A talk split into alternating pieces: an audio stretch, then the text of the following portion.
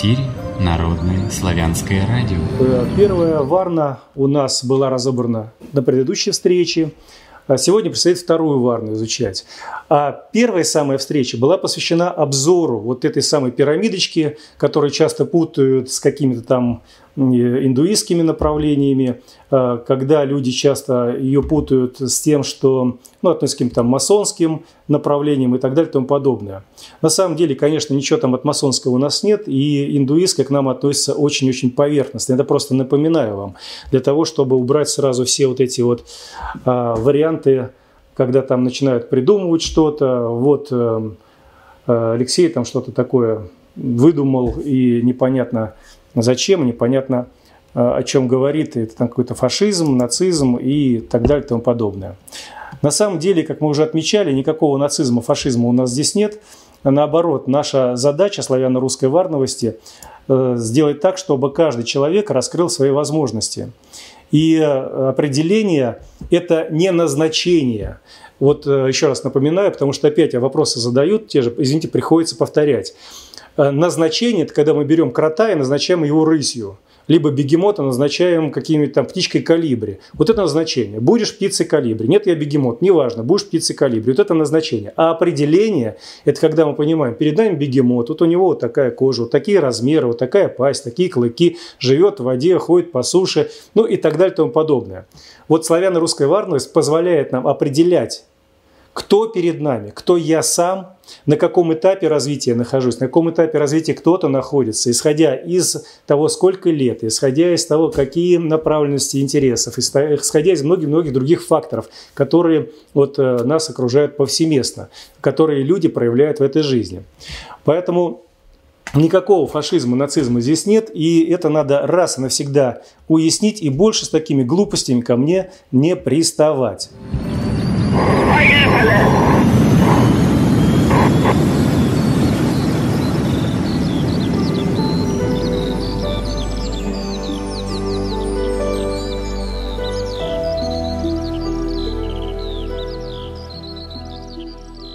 Сегодня 7 сентября 2020 года, понедельник, мы начинаем живой вебинар «Как определить вторую варну» по славяно-русской варновости. Ведущий Алексей Орлов, Светлана Большакова в чате. Ну и за пульта я тоже буду находиться, иногда буду тыкать на какие-то кнопочки. Ну что ж, вторая варна, на мой взгляд, это уникальное явление в нашей жизни. Почему уникальное? На сегодняшний момент. Потому что людей второй варны очень мало. Все открытое до пространства, которое есть в нашей жизни, практически забито первой варной либо нежитью. Нежить – это не те, которые родились в состоянии нежити, я уточняю это, а нежити, у которых ввели в состояние нежити. Вот, к сожалению, в состоянии нежити можно ввести. В состоянии нежити можно ввести через алкоголь, наркотики, э, какие-то дрянные дела, поступки, мысли и так далее. Так вот, большинство людей сейчас, которые нас окружают, это первая варна, и даже в состоянии нежити большинство из них находится. А вот во второй варне находится меньшее количество. Их, по идее, должно быть около 30%. Но сегодня, если посмотреть в округе, ну, в лучшем случае их наберется вот таких, которые реально находятся во второй варне, которые проявляют себя по второй варне, которые соответствуют всем показателям, но может быть процентов 5-10 Остальные находятся в состоянии первой варны, а многие даже в состоянии нежити. И поэтому на сегодняшний момент это уникальное явление, которое необходимо нам разобрать для того, чтобы понимать, куда стремиться многим, которые по предназначению должны быть, кстати, во второй варне, и как себя проявлять.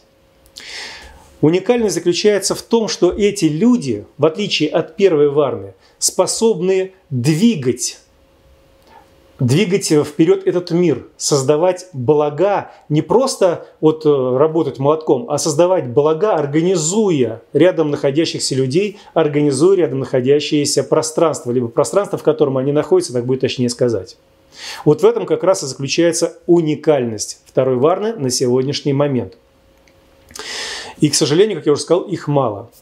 Вот э, как определить в детстве, мне часто спрашивают, как определить в детстве, вот э, в какой варне ребенок находится. Дело в том, что как только э, человек начинает осмыслять себя человеком, он начинает и проявлять предназначение своей варны. Не сразу он проявляет то, в полной мере, в какой варне он находится, туда еще надо прийти. Но какие-то зачатки уже начинает проявлять. Что первое, что второе, что третье, что четвертое.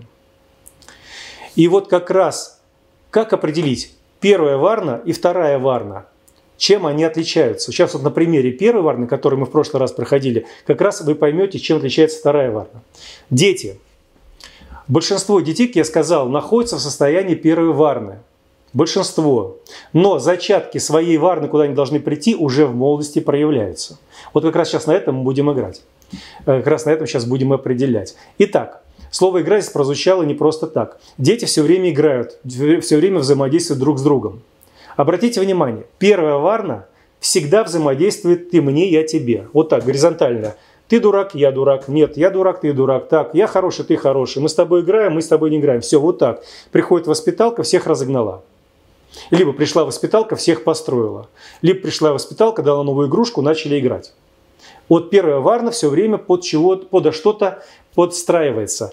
Они по горизонтали друг с другом повзаимодействуют, дальше не могут что-то сделать. Но вдруг воспиталка не оказалась на месте, и мы видим, какой-то мальчик, либо какая-то девочка затевают игру. И затевают игру не так, что по горизонтали, а затевают игру так, чтобы вдруг кого-то подтянуть в эту игру и раздать правила этой игры. Даже если игра всем знакома, этот ребенок будет раздавать правила игры так, как она сейчас под условия, в которых находятся дети, подходит. А, как она сейчас, эта игра, может быть а, в новом каком-то качестве проявлена. И вот мы видим, дети начинают кучковаться вокруг вот этого ребенка и начинают э, что-то вот как-то дружно делать.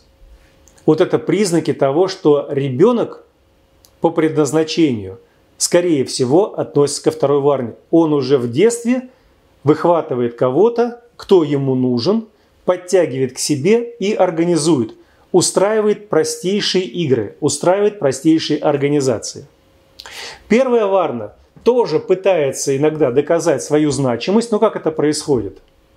Это происходит очень, ну так, неуклюже. Они все время пытаются доказать просто свою значимость.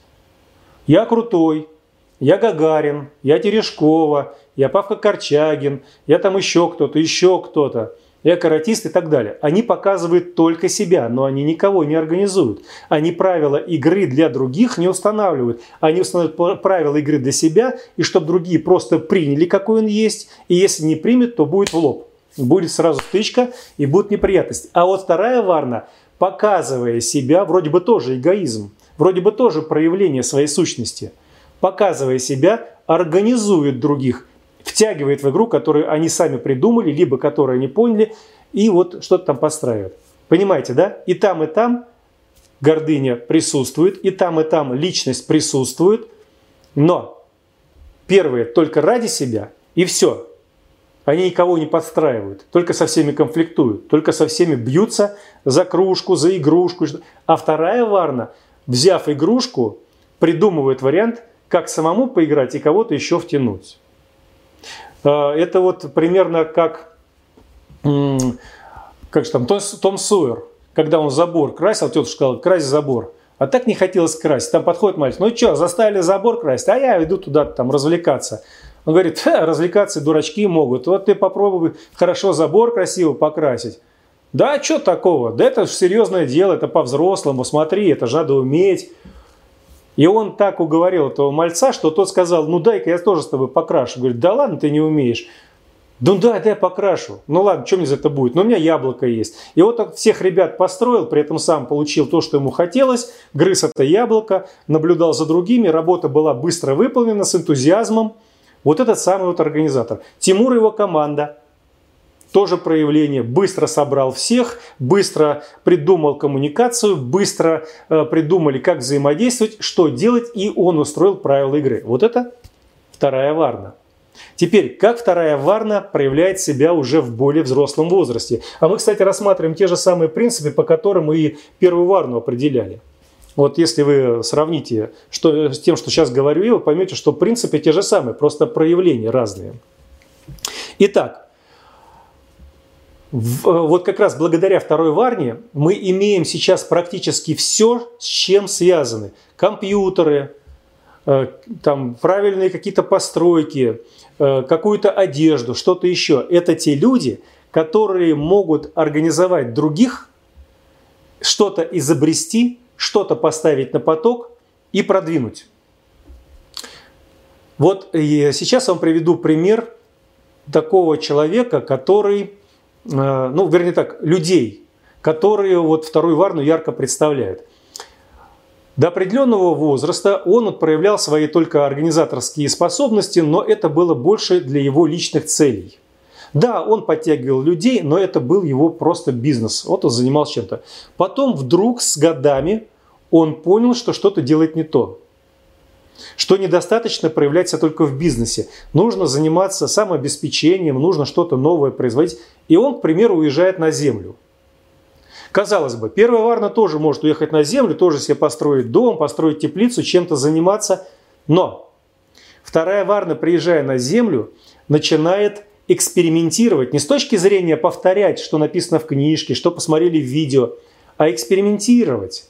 Вот они прочли что-то, что в книжке написано, применяют не клеится, они не бросают это дело, они изменяют. Изменяют так, что получился результат. Но в отличие от первой варны, они еще приглашают людей, которые их окружают, либо людей, которые их смотрят по видео. Они быстро создают видеоролики, открывают свой канал и начинают выкладывать то, что они делают.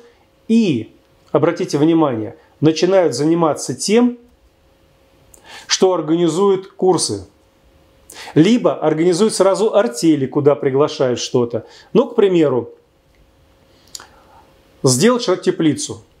Придуман э, в этой теплице что-то новое придумал. Ну, например, он взял за основу полувегетарий, где вот утепленные грядки есть, откуда горячий воздух в забирается, проходит по, в трубах под землей, нагревает землю, и тем самым теплица работает тогда, когда еще лежит снег, и еще тогда, когда уже лежит снег.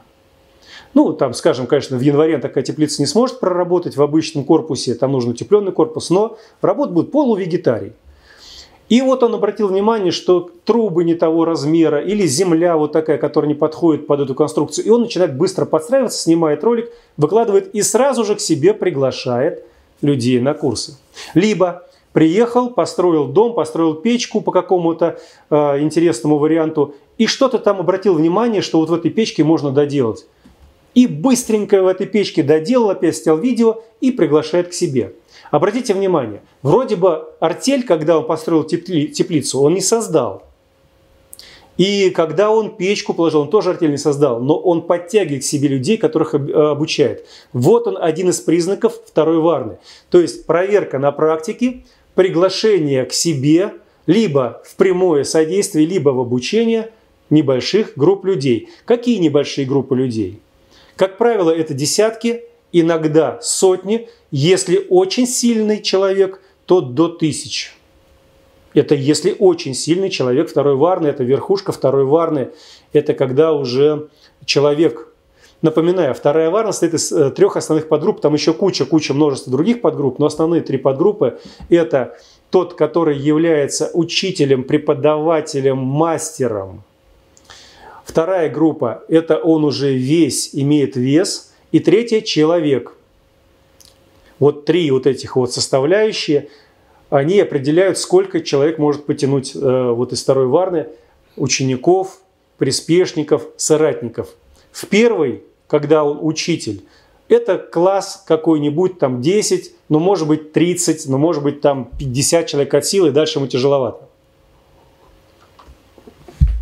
Если это уже весь, то он помимо своей семьи может иметь еще и подмастерьев, учеников, и он уже может тянуть людей там сотня, больше сотни. Ну, скажем так, полторы сотни – это вот очень много для него. Это уже как-то предел, как правило, около сотни. Если человек, то он уже своими руками мало что делает, это еще один признак. Он уже это все прошел, и он уже может объединение содержать до тысячи человек, может быть даже где-то больше. Вот эти три подварны, они себя вот таким вот образом показывают. Поэтому вот тут как раз мы видим, первое, да, он может тянуть одеяло на себя, да, у него гордыня есть, но теперь давайте посмотрим на циферки, чтобы это стало понятно.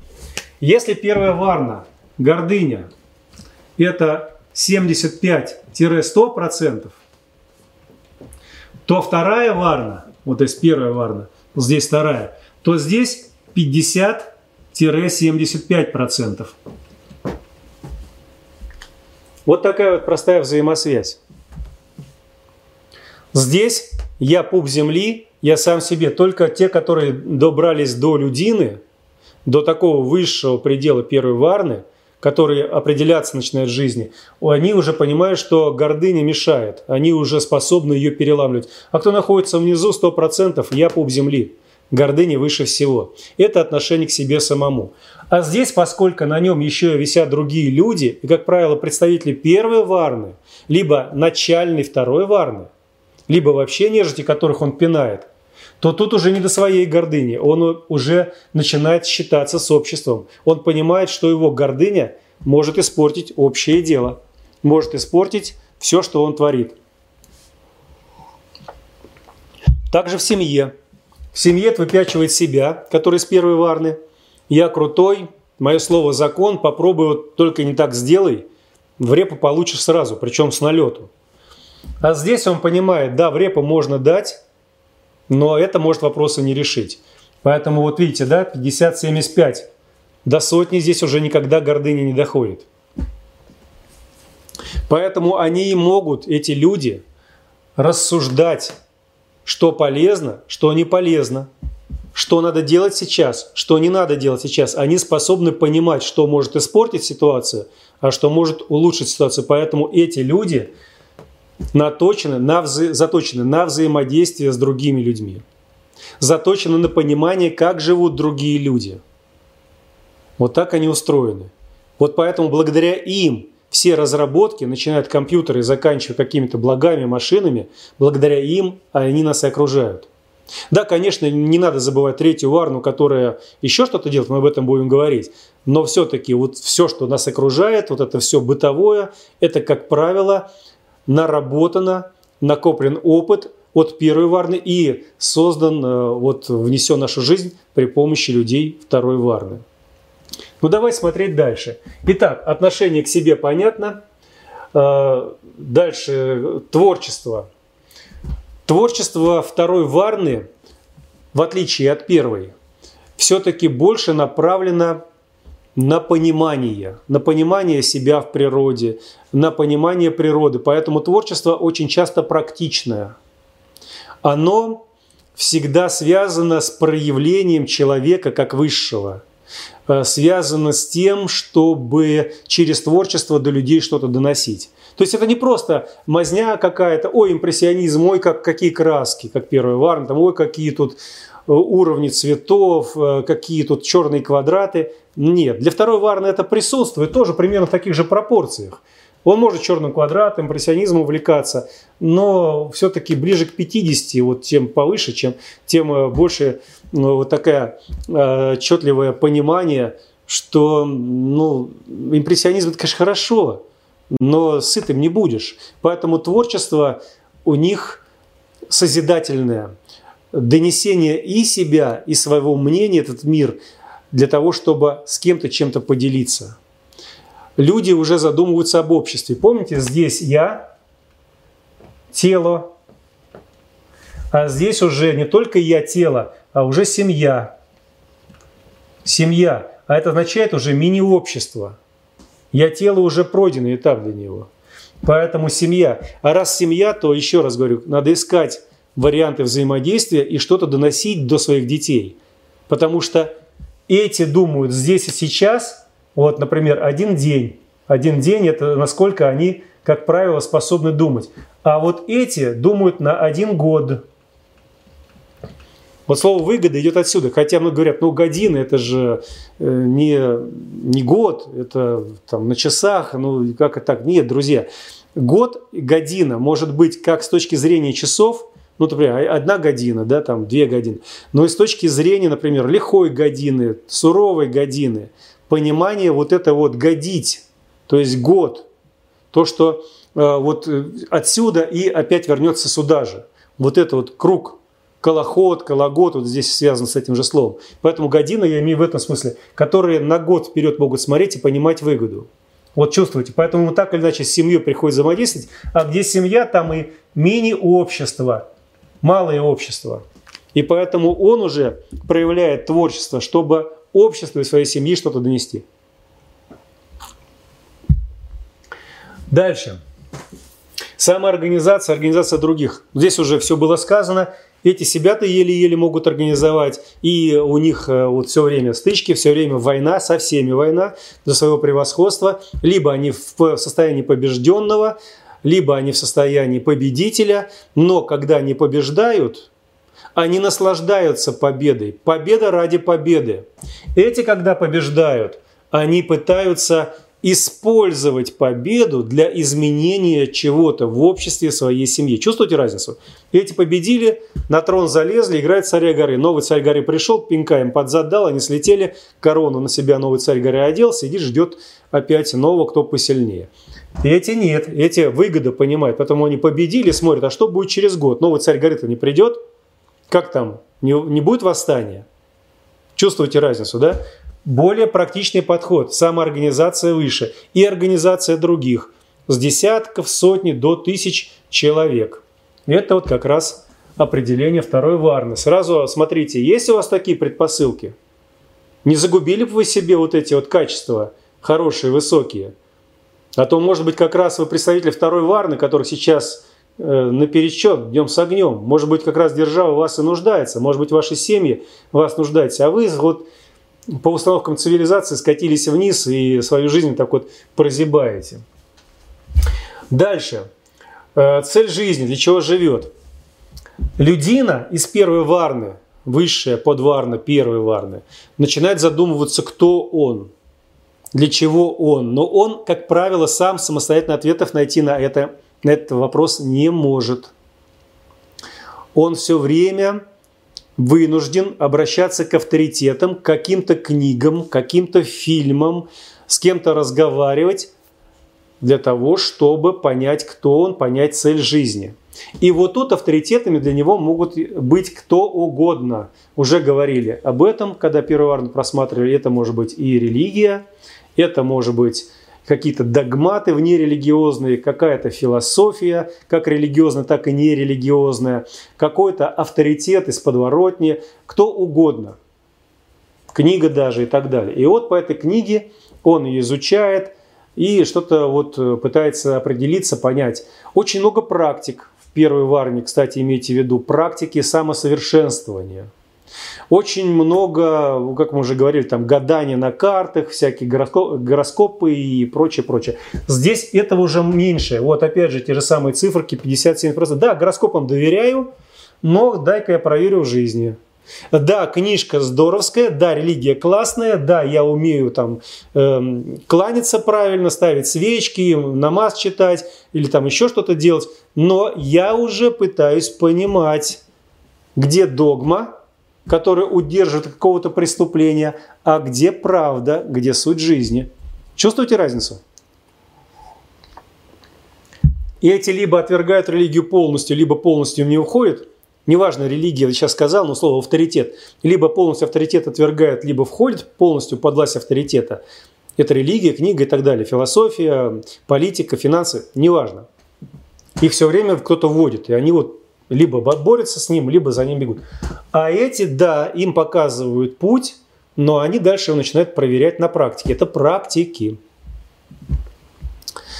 Такие люди, вот э, в индуизме, например, очень э, часто торговцев во вторую варну приписывают. Здесь у нас немножечко пошире, а может быть немножечко пошире. Здесь не только торговцы, здесь не только дельцы, здесь могут быть еще и ученые, которые изучают не все целиком, а изучают какое-то направление. Но поскольку догматизм у них 50-75%, они всей картины видеть не могут. Поэтому это ученые практики, скорее всего, которые будут добивать какое-то вот направление, в нем кувыркаться, даже если они ошибаются, все равно они будут там сидеть. Все равно они будут его добивать. но целиком они не видят картину. Вот максимум 50% общей картины видят, дальше невозможно. Эти вообще максимум 75% видят, поэтому ученых здесь мало. Здесь, как правило, те, которые, если уж с учеными не связаны, они э, помощники ученых, э, помощники исследователей. Да, они что-то могут выполнять, что-то могут даже труды могут написать, но там настолько все узко, если они вот пишут какой-то труд, что вот 75% ну это же очень мало, это э, вернее как, и они видят реальность на 25%-1%. Вот, это вот так вот. Вот, вот так, совсем чуть-чуть. Вот чем отличаются. Так, религии понятно, да, то есть догмы для них существуют, но в уменьшенном количестве, и они, как правило, все проверяют. Они проверяют, кто я, зачем я и так далее, и уже понимают кое-какой смысл. Не просто так вылупился, не понимаю, уже понимают некий смысл своей жизни. Но опять же, они с другими, если и спорят, а, то спорят не с точки зрения, чтобы задавить его, а чтобы показать, что они правы, но дают возможность другому человеку с вероятностью 50-75% также рассказать о себе, потому что еще здравомыслие там уже местами проявлено. Где-то на 50, 25, 50% здравомыслия у них проявлено. И они поэтому могут уже прислушиваться к точке зрения другого. Здесь с первого рана тяжелее. Так, что там еще у нас? Влияние внешних факторов. И здесь, и здесь влияние внешних факторов огромное. Здесь вообще до 100%, здесь до 75, там 50-75. Но здесь случается катастрофа, случается революция, и эти люди начинают делиться свой-чужой. Помните, да? Вот, свой-чужой. Война со всеми, и только хорошо, либо плохо. Вот, вот здесь очень много шариков, швондеровых, швондеров, которые вот только так и по-другому. Так, квартиру делим, это сюда, это сюда, э, в унитаз э, ходи как хочешь. Здесь нет.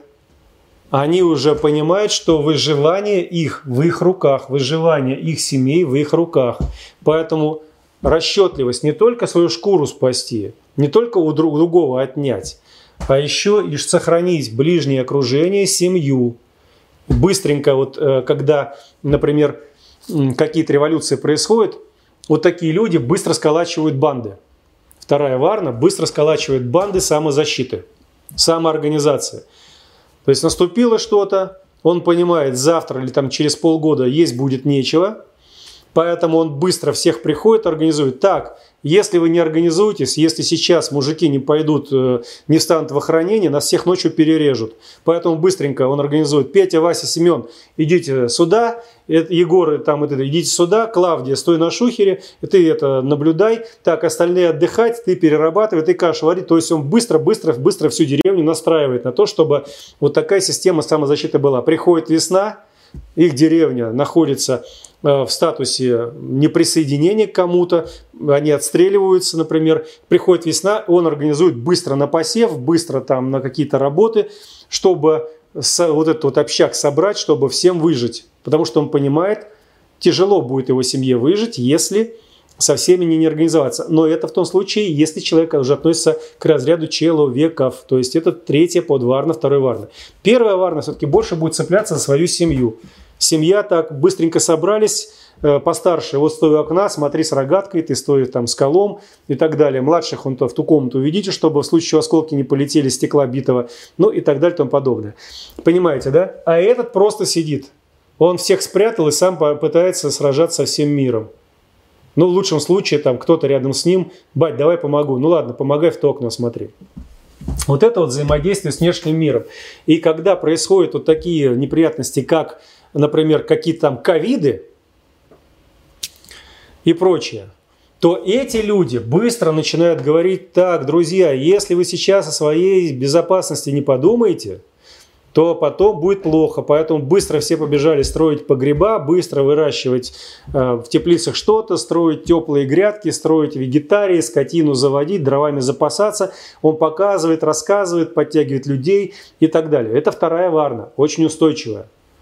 Но он немножечко не понимает дальше, закрыто, как взаимодействовать с другими поселениями, с другими артелями. Здесь тяжко. Семья все-таки ближе к нему. Понимаете, да? С одной стороны действие, привлечение, а с другой стороны ограничение небольшим кругом. Вот это взаимодействие с внешним миром и реакция на какие-то происшествия. Поэтому если он может организовать первую варну, который общий котел смогут создать, это хорошо. Если он будет видеть, что отваливается первая варна, он сам не пропадет, его семья не пропадет, он все запасы сделает. Вот это надо понимать. Так что наблюдайте за собой, есть у вас это или это, что у вас проявляется. Способны, не способны. Так, ну и влияние мистики, гороскопов и всего остального я уже упомянул вкратце. Здесь до 50-75% вера, что это есть. Да, я к этому прислушиваюсь, но все-таки по возможности я это проверяю на практике. И самое интересное, что и гороскопы, и какие-то э, вот расчеты по цифрам, и э, прочие космизмы работают тоже примерно так же на него 50-75%. Предсказания сбываются. Здесь до 100%, 75-100%, а здесь 50-75%. Сбывается, если, конечно, внимательно за этим наблюдать. Идем дальше. А, главенствование животного начала или божественного, что в человеке второй варны присутствует. Опять же, те же самые циферки. Здесь животное начало все-таки побольше, 75-100%, а здесь животное начало 50-75%. Помните, гордыня – уже делится на количество ртов, которые он обслуживает в семье. Надо уже следить за другими. Поэтому животное начало так или иначе его присутствует. Если тело будет больное, он не сможет свою семью содержать, он не сможет с другими взаимодействовать. Поэтому тело очень много внимания э, направлено на это, 50-75%. Но в голове присутствует еще что-то такое, какая-то вот, знаете, вот миссия спасения мира – Поэтому он, даже если хочет проявить свою гордыню, он выносит это на обсуждение и привлекает. Так или иначе, даже не осознавая это, он все равно уже божественное будет на 25-50% проявлять. 50% максимально, это верхушка второй варны. Где-то 25 30, 35% вот божественным будет проявляться. Он уже не будет себе позволять Э, и другим не будет позволять, факторов саморазрушения. Вот эти всякие эм, как бы не матернуться-то. В общем, марши вот этих всех цветастых не, ори... не той ориентации, он к ним очень жестко будет относиться. Вот вторая Варна к этому относится очень жестко. Почему? Потому что божественное у него масло в голове залито, которое там кипит. Он даже если это не понимает, он это отвергает. Это разрушает его природу, разрушает его семью. Вот здесь эти могут туда кидаться. Ух ты, экзотика, пойду посмотрю. И либо пойдем их побьем. Этот будет э, все-таки больше направлять вот этих, чтобы они пошли их побили. А сам он будет э, снимать ролики про вот этих вот больных людей, на мой взгляд, которые этим занимаются. Но при этом видите, 50-75% влияния общества, общественных моралей и прочее не позволит ему в полной мере, мере увидеть причины возникновения вот этой всей гадости. То же самое с экономикой.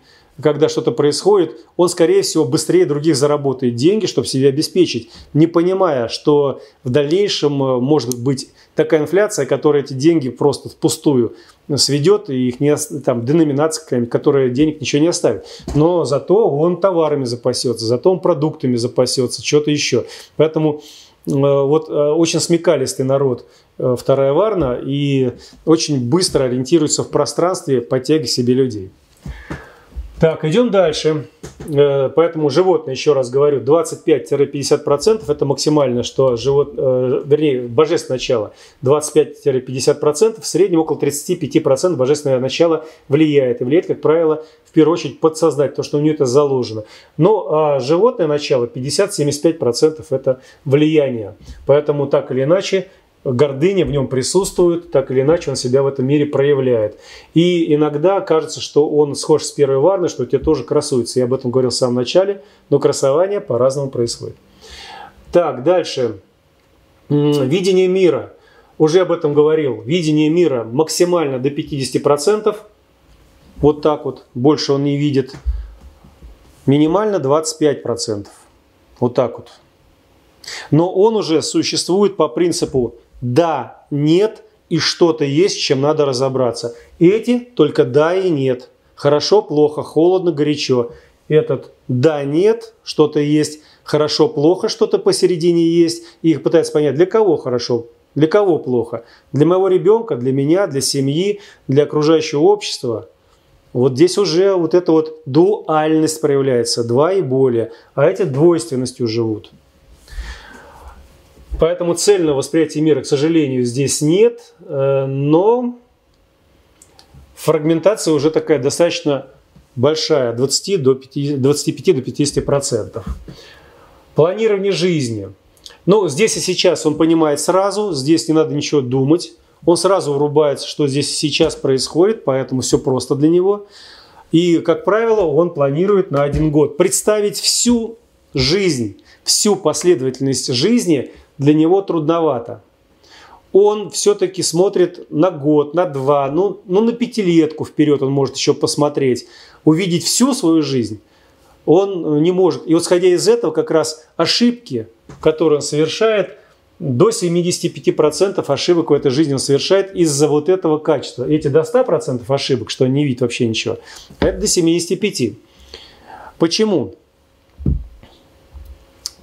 Потому что он отталкивается из того, что у него есть в руках, из того, что он вложил, из того, что он понимает, получит – через год, к примеру, через полгода, но через три, через пять. И он этим распоряжается. А вот увидеть все, что изменится, и то, что, например, ради чего он работает, это кажется ненужным, он не способен это предвидеть. До 50-70% неспособность предвидеть. И это вот одна из слабостей второй варны. Невидение целиком всей ситуации. Ну, здесь, я говорил, здесь до 100%. 75-100% они не понимают, что происходит. Так что с планированием жизни на год все хорошо, на несколько лет, на пятилетку, да, бывает, но вот на жизнь нет. Естественно, он э, не может предугадать, что будет через жизнь. Он не способен простроить жизнь правнуков, которые, в которых, например, он кто верит в инкарнацию или реинкарнацию, возможно, он вселится. Это он не видит. Он просто мечтает о том, чтобы у него было хорошо здесь, сейчас, на год вперед, чтобы дети выросли. Вот о детях он думает. О внуках до поры до времени он не задумывается. Он сталкивается с э, мыслями о внуках только тогда, когда внуки уже, скорее всего, вот должны появиться. Первый Варна вообще о внуках не думает. Даже о детях многие не думают. Какие там дети? Сексом надо заниматься, чтобы потом было что вспомнить в старости. Здесь семья, ну и думают, ну хорошо бы, да, чтобы внуки-то были, но все-таки больше семьей, которая здесь сейчас. И о внуках начинаю думать, когда уже дети сошлись, и вот они должны появиться. Так, дальше. Психотипы поведения человека. Здесь тоже представлены и холерики, и флегматики, и сангвиники, или меланхолики. И здесь уже средняя количество и тех, и других может встречаться. Здесь все-таки большинство это холерики и меланхолики, а вот здесь уже возможны и сангвиники, и флегматики. Вот здесь уже возможны и такие устойчивые. Может быть, которые могут спадать вниз. Я же не просто так начал говорить про то в самом начале, что многие из второй варны сейчас находятся в состоянии первой варны, а многие даже в нежити. Их опустили в состояние ярких холериков, либо ярких меланхоликов, у которых все плохо, и там идет запой, и они там начинают с кем-то сражаться, организуют какие-то банды, еще чего-то. Но в нормальном состоянии они уже способны подниматься повыше, и уже холерики себя могут проявить как сангвиники – Меланхолики как флегматики. Это рассудительность, это дела, действия какие-то, но не яркие, не высшие уровни сангвиников и флегматиков. Вот такое здесь туда-сюда возможно катание, но элементы уже проявления сангвистического характера, либо флегматичного может быть. Так, дальше. Отношения Э, к, запро... к правилам, к запретам и так далее. Ну, если вы помните, первое варное отношение либо да, либо нет, отторжение. А вот здесь уже, как и в религии, если есть запрет, то почему запрет? Объясните мне, почему запрет? Ну, есть, хорошо, я согласен, запрет есть. Объясните, я же не против. Почему? И если запрет мешает, мешает какому-то делу, жизни семьи, жизни малому обществу, жизни его, он пытается сделать так, чтобы аккуратненько, не протестуя, э, высказать свою точку зрения, обосновать ее и обойти этот запрет, если он понимает, что достичь цели через год этот запрет мешает. Здесь просто война. Вот стенка на стенку. Ты мне запрещаешь, на, держи. Еще запрещаешь, на, держи. Ты мне дал, ну, значит, ты прав. Здесь другой вариант. Понятно, да? Поэтому мораль.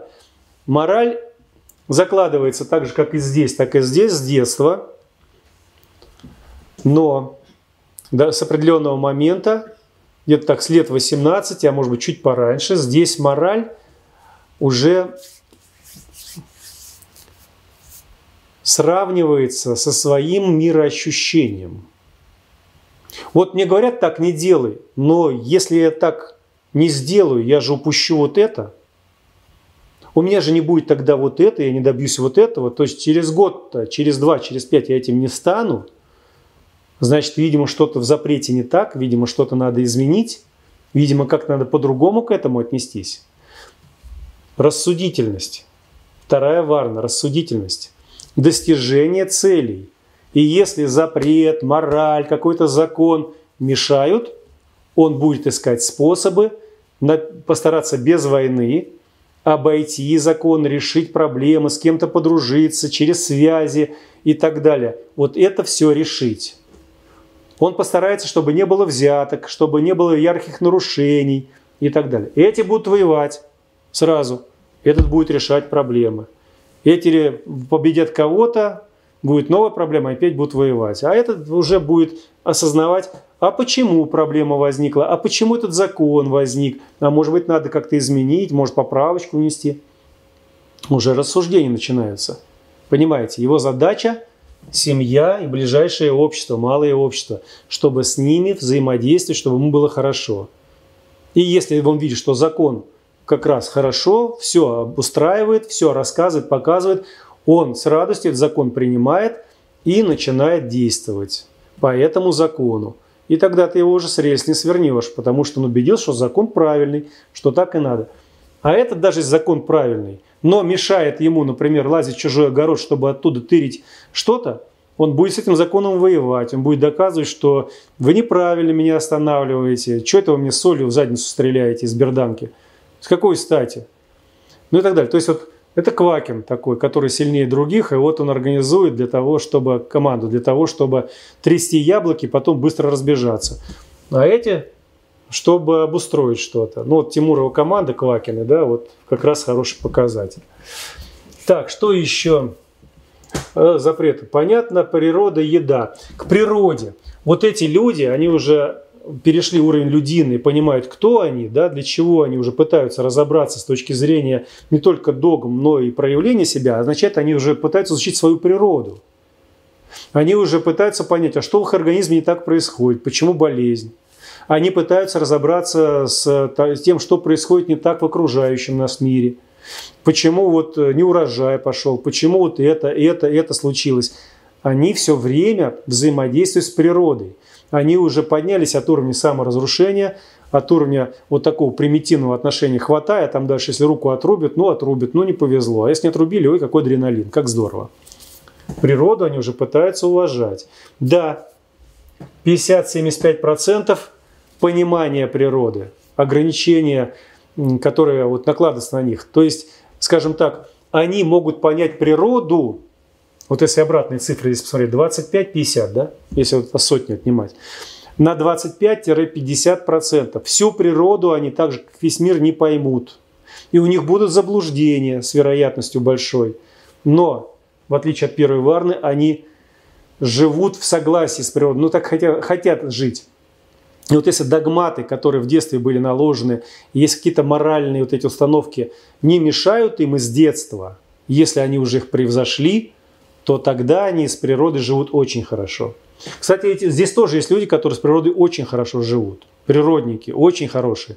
Но это в том случае, если они выросли в среде природной, если они выросли в семье, где им про природу говорили хорошие вещи, либо нашелся учитель, либо авторитет, который сказал, природу надо любить. природе надо жить.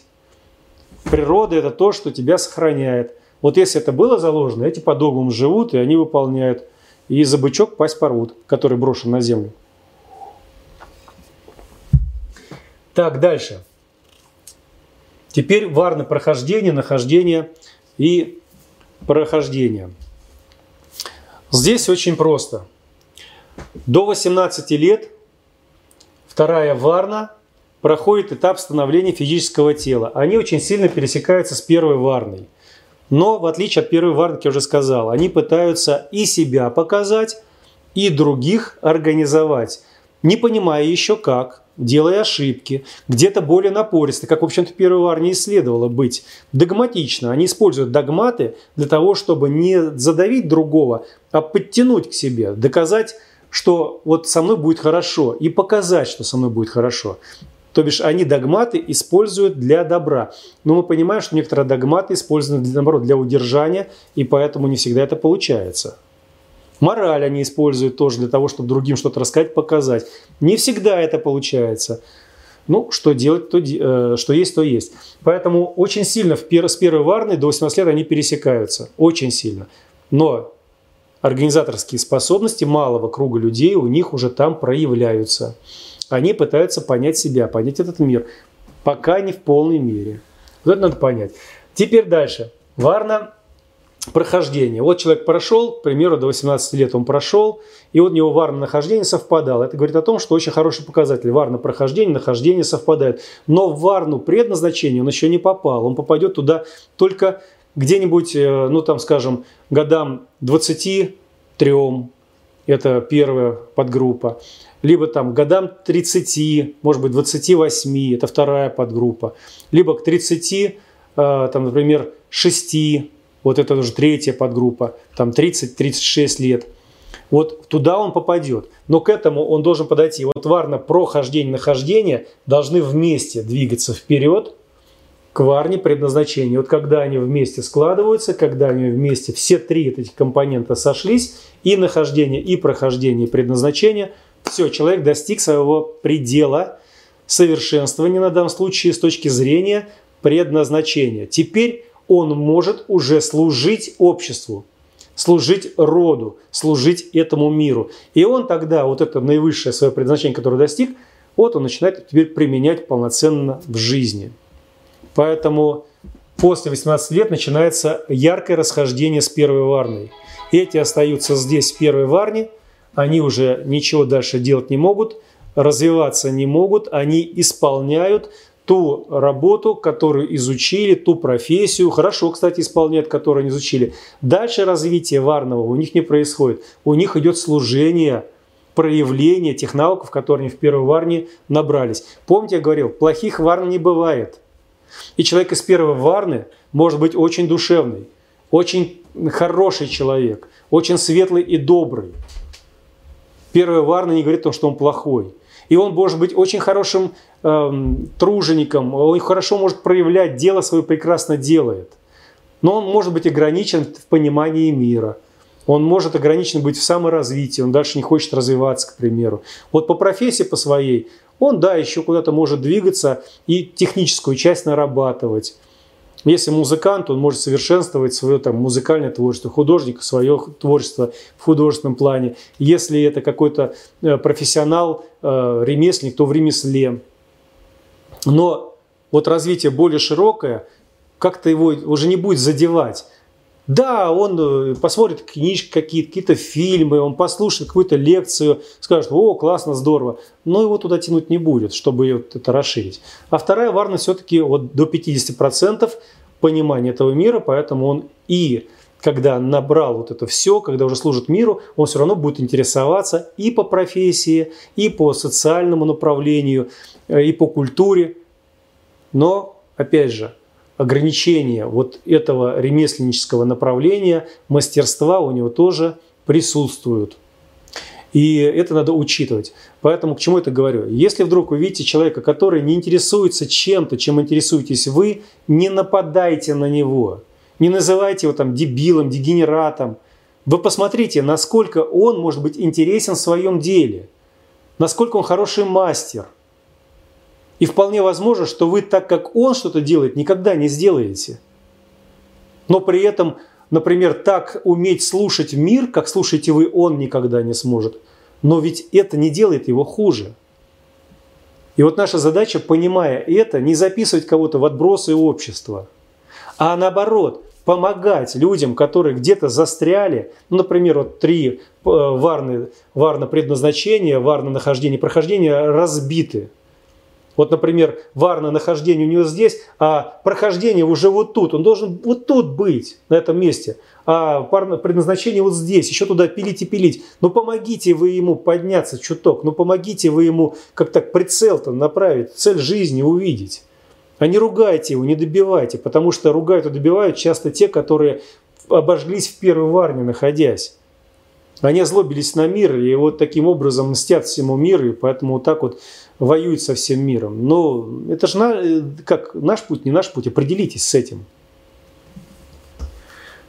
Вот, поэтому вот эти все явления надо учитывать и понимать.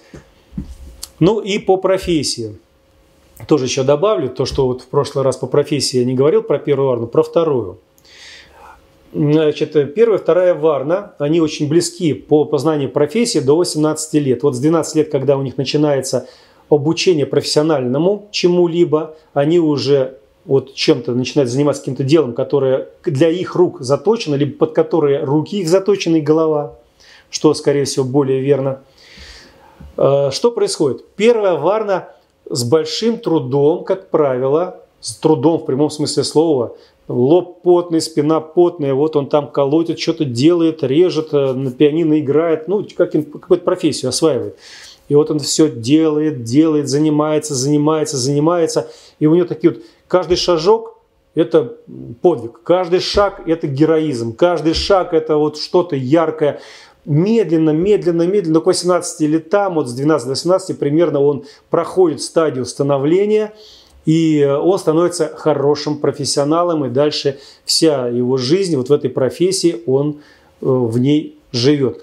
Вторая варна – он не только одной профессией занимается, он может заниматься еще чем-то дополнительным. Помните, до 50% у него мировоззрение, там от 75 до, ну, от 25 до 50% у него мировоззрение пошире будет. Поэтому он основную профессию может взять, дополнительную какую-то смежную, ну и для души что-то. Вот он может там одну, две, три, четыре, до пяти профессий или каких-то смежных вот, эм, явлений, проявлений жизни может осваивать. И основную профессию он проходит быстрее, чем первая варна. У него уже каждый шаг – это победа. Но это не величайшая победа, это просто вот победа в его жизни. Он рад этому. И он уже стремится, следующий шаг он видит, помните, на год вперед, он видит, чего нужно достичь каких уровней нужно достичь, например, через год. Он ставит себе планы. Например, через месяц я сделаю вот это, добьюсь вот это, добьюсь вот это. Он исполняет. Первое, Варна просто делает, потому что делает, потому что учится. Вот каждый день, каждый день, каждый день. Но в лучшем случае он думает, какие оценки будут четверти. В лучшем случае полугодие это уже верх совершенства. А вторая, он знает, что в четверти вот это, в полугодии вот это, в году я должен получить вот это. Выгода.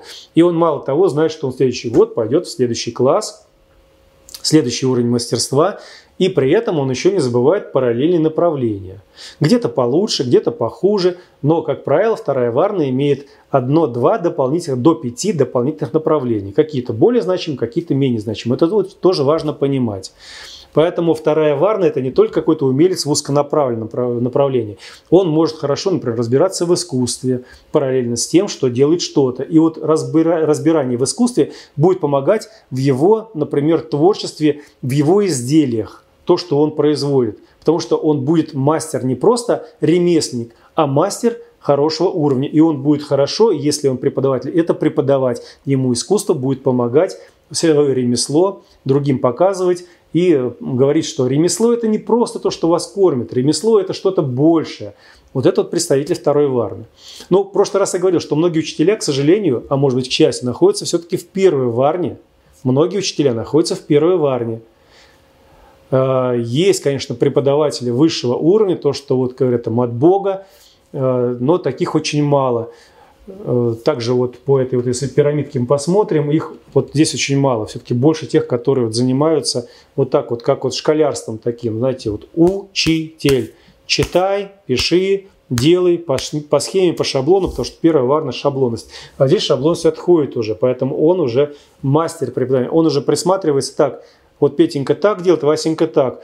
Петеньке надо вот так вот добавить, а Васеньке вот это – Поэтому, ну-ка давай на это обрати внимание, а ты на это. А первая варна, он вот так, делать вот так, ты неправильно делаешь, и ты неправильно делаешь, делайте вот так. Вот это показатель первой варны. Вторая варна присматривается. Помните, да, объединение, организация, умение кого-то подтянуть. Но вот это основное, что по второй варне я хотел вам сегодня сообщить.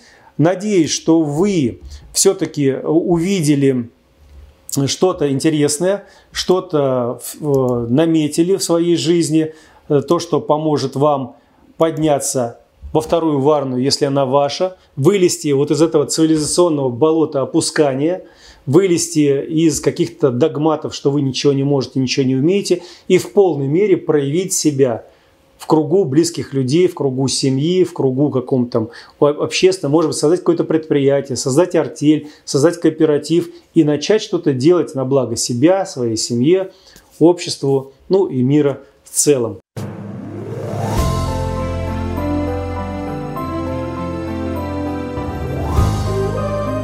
В эфире Народное славянское радио.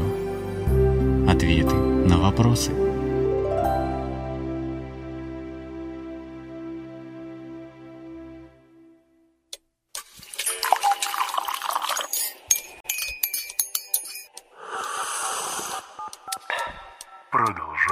Разговор.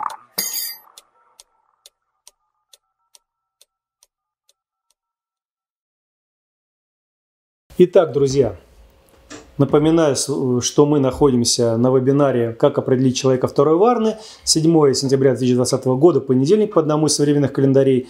Светлана Большакова следит за чатом, Алексей Орлов наблюдает за тем, что прислала Светлана Большакова. Вот такая у нас тут связка получилась. И вторая часть у нас будет посвящена ответам на ваши вопросы. Я буду посматривать то, что мне здесь прислали – и отвечать на ваши вопросы. Александр Иванов. Вторая Варна, но она проявляется через обман других. Том Сойер обманул других и использовал в своих целях. Конечно же, можно употреблять разные способы подтягивания в дело людей. Есть обман, есть лукавство – есть вовлечение в игру. Разве Том Сойер обманул, если так серьезно подумать-то, детей? Он их вовлек в игру. Он им показал игру крашения забора. Он им показал, как красить забор. Он создал эту игру. Ну а за то, что он создал игру, он получил очень простые бонусы – которые позволили второй Варне, позволяют второй Варне существовать в этом мире. Они организуют людей, происходит общественное какое-то важное дело жизни, мы получаем эти блага, и вторая Варна, взяв себе маленький кусочек от общего пирога, счастлива и довольна. Все с пирогом, все при делах, никто особо не убился, все хорошо и здорово. Если мы Том Сойера переведем на более высокий возрастной уровень, посмотрим, когда он вырос – то я думаю, что он уже через привлечение людей по принципу развлекай, увлекай, увлекай, направляй, сможет уже э, собирать вот такие артели, где каждому будет интересно, где каждый будет что-то производить, вкушать плоды своих трудов вместе с другими общинниками, артельщиками. И Том Сойер, как руководитель, тоже будет получать какую-то часть общего, то, что их артель под его руководством наработала. Какой же здесь обман? Если смотреть с точки зрения обиженного ребенка, да, меня обманули, мое яблоко сделали, я весь в краске, обляпанный, покрасил чужой забор, меня обманули, а, а мама, иди побей этого Тома Сойера, либо папа, иди его отколоти. Ну да, с точки зрения маленького ребенка, скорее всего, это был обман. А с точки зрения того, что Том Сойер научил красить, то, что забор покрашен, то, что он пошел дальше с ребятами играть, потому что быстрее все произошло. Так бы он сидел, скучал, они без него скучали. Он же затейник, он же э, организатор. И где он появляется, там всегда игра, там веселье, радость. А так бы они сами ходили, скучали. Помните, мальчик-то шел, он не знал, чем заниматься. Он яблоко грыз. Я иду туда-то гулять. Ну и иду, иду. Если бы Том Сойер с ним шел, они бы там сразу по ходу придумали, что чем заниматься, и мальчику было бы веселее. Поэтому задание было решено, забор был покрашен, время высвобождено, все чему-то научились делать, это было все весело. И вот эта веселая ватага после того, как они сделали, пошла заниматься своими делами. Где есть обман? Давайте смотреть более широко. Так, далее. Сергей Дуденков. Если не хочется руководить и либо организовывать, не все тянутся в организаторы. Ну, если не хочется организовывать, так и не организовывать, кто же мешает? Я же разве против? Я только говорю, что можно, что нельзя. А дальше, как из этой ситуации выходить и что делать, это уже каждый решает сам по себе. Виктор Яковлев. Какой варне отнести волхвов и ведунов? А, ведуны. Давайте так. Волхв и ведун – это не есть одно и то же.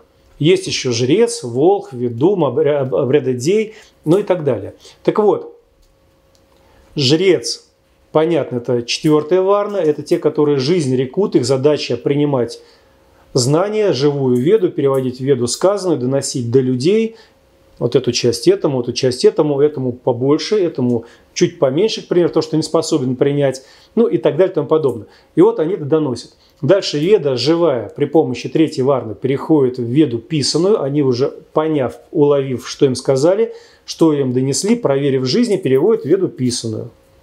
Дальше. Вторая варна, приняв веду писанную, организует тех, кто с ними трудится, и выписывает им инструкции. А инструкция это уже конкретика. Это уже не просто, что вот можно так, можно так. Это конкретно. То есть это уже на уровне догм. Поэтому жрец это всегда четвертая варна, а вот волхвы, ну давайте разберемся.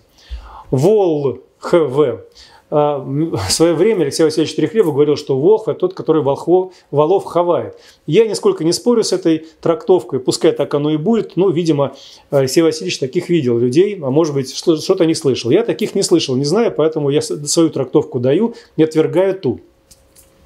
Вол – это по образу нечто такое большое, что имеет некую силу, но сам этой силой не распоряжается – ну, вот он гуляет, пасется, все хорошо, замечательно. Такой бычара ходит, замечательно, здорово, жизнь прекрасная, э, дуванчики, лютики нюхаю, и жизнь удалась.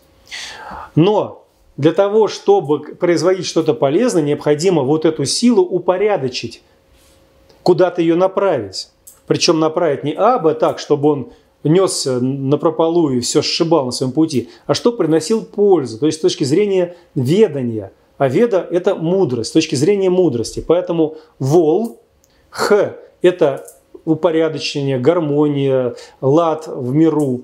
А ведание, объединяющее э, вот что-то вот в этом мире, опять же, через знания, для того, чтобы прояснялись эти знания, для того, чтобы что-то породить. Поэтому волк всегда взаимодействует с людьми, всегда взаимодействует с природой. Э, где-то больше с людьми какой-то волк, какой-то больше с природой, который помогает в чем-то разобраться конкретике, который помогает решить какую-то проблему на месте. Волхвы могут исцелять, волхвы могут э, направлять, волхвы есть боевые, волхвы могут с природой взаимодействовать. Например, там надо дождь вызвать, повзаимодействовали, вызвали дождь, потом вернули все на место, чтобы не было разрушения, потому что он же ведает, надо вернуть все на свое место. Но не просто так вызвал дождь, а потом этот дождь льет два года и никак не остановится. Уже наводнение, он все льет и льет. Поэтому он все возвращает на свои места, он упорядочивает пространство, исходя из потребностей вот этого мира, в котором он живет. И поэтому Волх может присутствовать во второй, в третьей и в четвертой варне – по своему назначению, предназначению. В четвертой меньше. В третьей много волхвов, может быть, это ведущие люди, которые вот проявляют силу, упорядочивают силу, упорядочивают огромные пространства и людей. Во вторая Варна, там тоже волхвы присутствуют, и они тоже занимаются упорядочением, они тоже кого-то подтягивают, притягивают. И для того, чтобы ремеслом своим заниматься, чтобы их артель процветала, они с этим пространством взаимодействуют. Ну, например, садоводно-огородническая артель, нужно, чтобы вот что-то было проявлено в природе, и он это вот сюда подтягивает, проявляет. В первой варне есть зачатки волхвов, но не в, не в смердах. В смердах вот не может быть волхвов однозначно. Э, тех, которые жите, нет, скорее всего, волхвы там только-только нарождаются, они только определяются. Вот в людинах зачатки волхвов уже могут проявляться. Особенно это явно видно, когда мы говорим не про варну предназначения, а про варну прохождения. Когда, к примеру, третья и вторая варна проходят первую варну своего становления, когда с физическим телом, вот там волховство у них, оно само собой проявляется. В третьей варне это само собой происходит. Вторая варна этому учится волховству. А первая варна ну, наблюдает за тем, что происходит. Она на эти игры смотрит и ну, завидует, может быть, как-то. Так что волк может присутствовать все-таки больше во второй, в третьей варне. В четвертой он проявлен, но там жреческое, жреческий ход, жреческое направление, поэтому там волк себя мало все-таки проявляет. Он взаимодействует с другими уровнями. Поэтому первая варна еще, говорит, зачатки. Людины только-только вот волховать учатся, но это там вот очень сужено. Очень сужено. Там в лучшем случае от волхования что-то там 25%, и то с природой – либо с каким-то вот человеком конкретно. Помните, взаимодействие один на один. Вот так вот. А вот ведун – это тот, который ведает, который уже умудренный, который мудростью владеет. Поэтому ведун может относиться и к волхвам, и к обрядодеям, и к жрецам. Ведунами называли тех, кто достиг определенного уровня мудрости. И ведунов тоже своей градации достаточно большое количество, поэтому жрец Отчасти ведун, конечно, отчасти он уже ведает, да. Обрядодей тоже ведун, он же ведает, он же чувствует, понимает, но при этом обрядодей волховством тоже должен владеть, конечно. Он же со стихиями взаимодействует, он же с богами, предками взаимодействует, он же с людьми взаимодействует, он все это э, вокруг себя собирает, он является центром сборки – и горизонтальных родов, и вертикальных родов, и стихии, тут тебе и огонь, тут тебе и вода, тут тебе и воздух, и земля, матушка, тут тебе все, и солнышко правильно. Поэтому обредодей, он может иметь обязательно волховской ход, он обязательно ведун, должен быть, должен быть, не все может быть, сейчас есть, я не знаю, но должен быть. И, и скорее всего у него что-то жреческое тоже может быть проявлено в зависимости какой от нее уровень. Если это, например, уровень второй варны, жреческая, там у нее проявлено ну, там, процентов 15, ну 25. Если это третий, ну там 50, до 70 процентов в третьей варне жреческий ход может быть проявлен. Он не жрец, но он может быть проявлен. А уже когда четвертая варна, там уже от 75 до 100 процентов вот это жреческое обязательно уже не просто проявлено, оно уже вот во всей, из всех щелей, вот в этот мир бьет. Поэтому Волхвы и ведуны имеют определенные, э, скажем так, отличия, и поэтому по варновости все-таки здесь конкретные, вот варно, где какой обрядодей, волх, ведун, э, сказать невозможно без взаимодействия, без участия с этим человеком в каком-то деле. Вот там в деле и волх, и ведун, и обрядодей, и жрец себя проявят. Медоед Барсук. Как все же, каков изначальный посыл второй варны? Эгоизм и жажда наживы и заражение этим остальных, в хорошем смысле заразить, или же развитие во всех направлениях себя окружающих. А здесь, опять же, зависит от уже индивидуальной программы действий этого человека. Какая индивидуальная программа? К примеру, если у него не отработана э, ну, жажда, скажем так, наживы, но он торгаш хороший, прекрасный торгаш, он и будет торгашом. Он будет эту наживу приобретать, но опять же с целью какой? Не ради себя самого, а ради семьи, малого общества. Ему будет вот, вот радостно от того, как он торгует. Вот эти деньги для него будут являться не наживой даже, знаете, вот вознаграждением. Вот он будет получать эти деньги, говорит, классно, вот он, куль, вот он куль денег, вот я в общину его принесу, вот моя общинка, вот эта маленькая, будет процветать. Потому что община дала ему поручение, чтобы вот он что-то продал, получил эти деньги. Либо кого-то организовать для получения денег, но понимание у него, вот деньги для чего-то нужны. Не просто, чтобы они были, а для чего-то нужны. Здесь главные деньги. А здесь деньги – это инструмент. Поэтому нажива отличается вот от этой наживы. Здесь главное, чтобы были деньги. Вот, вот, все. А дальше какая-то скупой рыцарь, который чахнет от деньгами, и как Кощей на златом чахнет, и все, и там уже трупяка все равно э, ни копейки в сторону не отдал. А здесь он способен распоряжаться деньгами. Вы чувствуете, да, разницу? И этот раб денег, а этот распоряжается деньгами. Если он торгаш, он распоряжается. Он управляет ими. Он не раб денег. Да, зависимость есть, но он не раб. Этот раб в большом объеме полноценный раб этих денег. Так что жажда наживы и эгоизм. Эгоизм, чтобы продвинуть свою артель, продвинуть свое дело, помочь другим. Вот это его эгоизм. Он даже когда себя показывает, он подтягивает других себе. Когда он зарабатывает деньги, он зарабатывает на что-то, что вложить, а не просто, чтобы были деньги. И заражать других, конечно. Когда он снимает ролики, проводит встречи, семинары, вебинары, какие-то там еще другие э, мастер-классы. Он, с одной стороны, получает деньги, но деньги для него это, чтобы построить там, теплицу, построить самолет, построить пароход, дом, э, оборудовать что-то. Деньги для него инструмент. И поэтому, когда он кого-то обучает, он не грабит их. Он не обучает их глупости. Он обучает их, как выжить, как жить, что делать. А вот эти вот, которые в шизотерику особенно впадают, вот эти вот с первой армии, там же тоже есть такие вот учителя, в кавычках, которые э, делают это для того, чтобы полностью свое эго потешить, для того, чтобы просто срубить бабло, наговорить какого-то чего-то такого, что проверить невозможно, поэтому шизотерика здесь прекрасно подходит.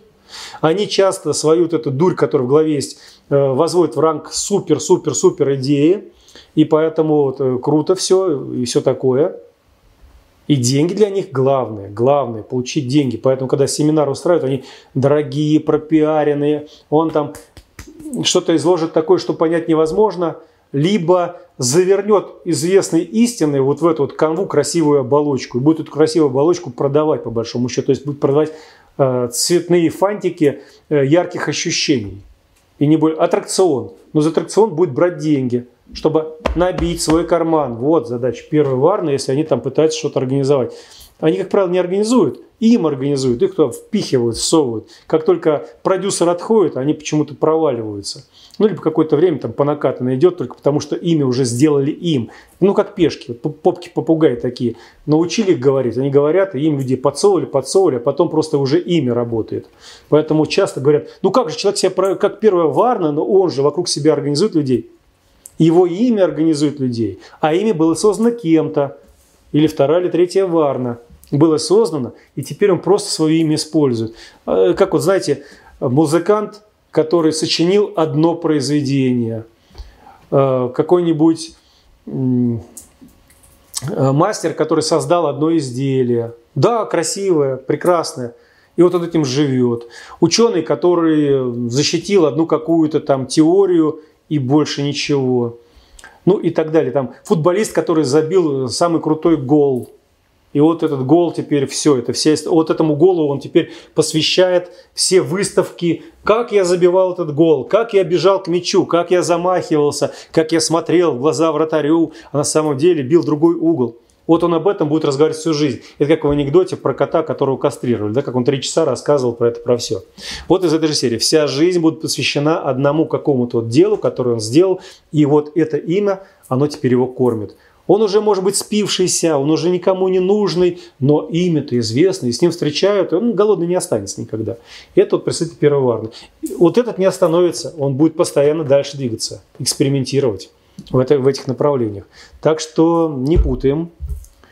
Может ли, Медведь Барсук, может ли человек за одну жизнь э, скатиться с третьей до первой варны? И как? Благодарю. Значит, э, скатываются, как правило, люди – вот постоянно туда-сюда, это ближайшие подварны. Вот идет такая вот плавная э, сегодня хорошее настроение, я так чуть-чуть себя проявил вот здесь, мое место вот здесь, но я проявил себя повыше, потом настроение упало, я вернулся в свое, потом еще упало, я сюда вернулся, и вот так вот двигается. Кто постабильнее, тот держится в своей подварне, у него все хорошо, он себя в тонусе держит. Но если вдруг какие-то очень сильные обстоятельства жизни, с которыми он не способен сражаться, то он сможет, может сваливаться на одну варну вниз. Например, первая варна очень просто в нежити сваливается. Вторая варна очень просто в первую сваливается, когда он теряет э, уверенность в жизни, теряет организаторские способности. Вот он вроде бы и хочет организовать, а уверенность в себе потеряна. И э, очень серьезная причина для большинства вот таких явлений – это употребление разных наркотиков. Неважно, какие наркотики. Алкоголь, табак или что-то еще. Вот это вот очень сильно понижает варновость человека. Очень сильно варное нахождение падает. То есть предназначение здесь, а он опускается вниз. И чем больше он употребляет, тем больше его мозг отключается от реальности, он входит в мир ярких картинок, в мир иллюзий. Эти-то в иллюзиях живут, да? А он скатывается вниз, он еще больше в иллюзии. И когда он ниже черты падает, уже в состоянии нежити, вот тут он уже входит в криминал. Вторая Варна очень быстро организует шайки-лейки, очень быстро. И они там становятся горбатыми, знаете, такой сидит пахан местный. И вот эта шайка-лейка, черная кошка вокруг него крутится, там промокашка не мельчаши, да, иди посмотри, что там, иди посмотри, что здесь, ну что, фрерок попался. Вот из этой же серии. Он быстро организует вот эти вот шайки-лейки. Это вот как раз тот рюкзачок второй варны, которая опустилась ниже уровня, ниже черты и в нежитях себя проявляет, но он там будет все равно организатором. И эти будут шестерками. Это будет организатором такой небольшой шаечки. Там 10, 20, ну до 100 человек. Так что вот. Но ему там будет тяжело. Вторая варна, опустившаяся ниже черты, э, разрушает себя какими-то неприятными действиями своим организмом, очень сильно начинает деградировать ее организм, очень много болезней проявляется.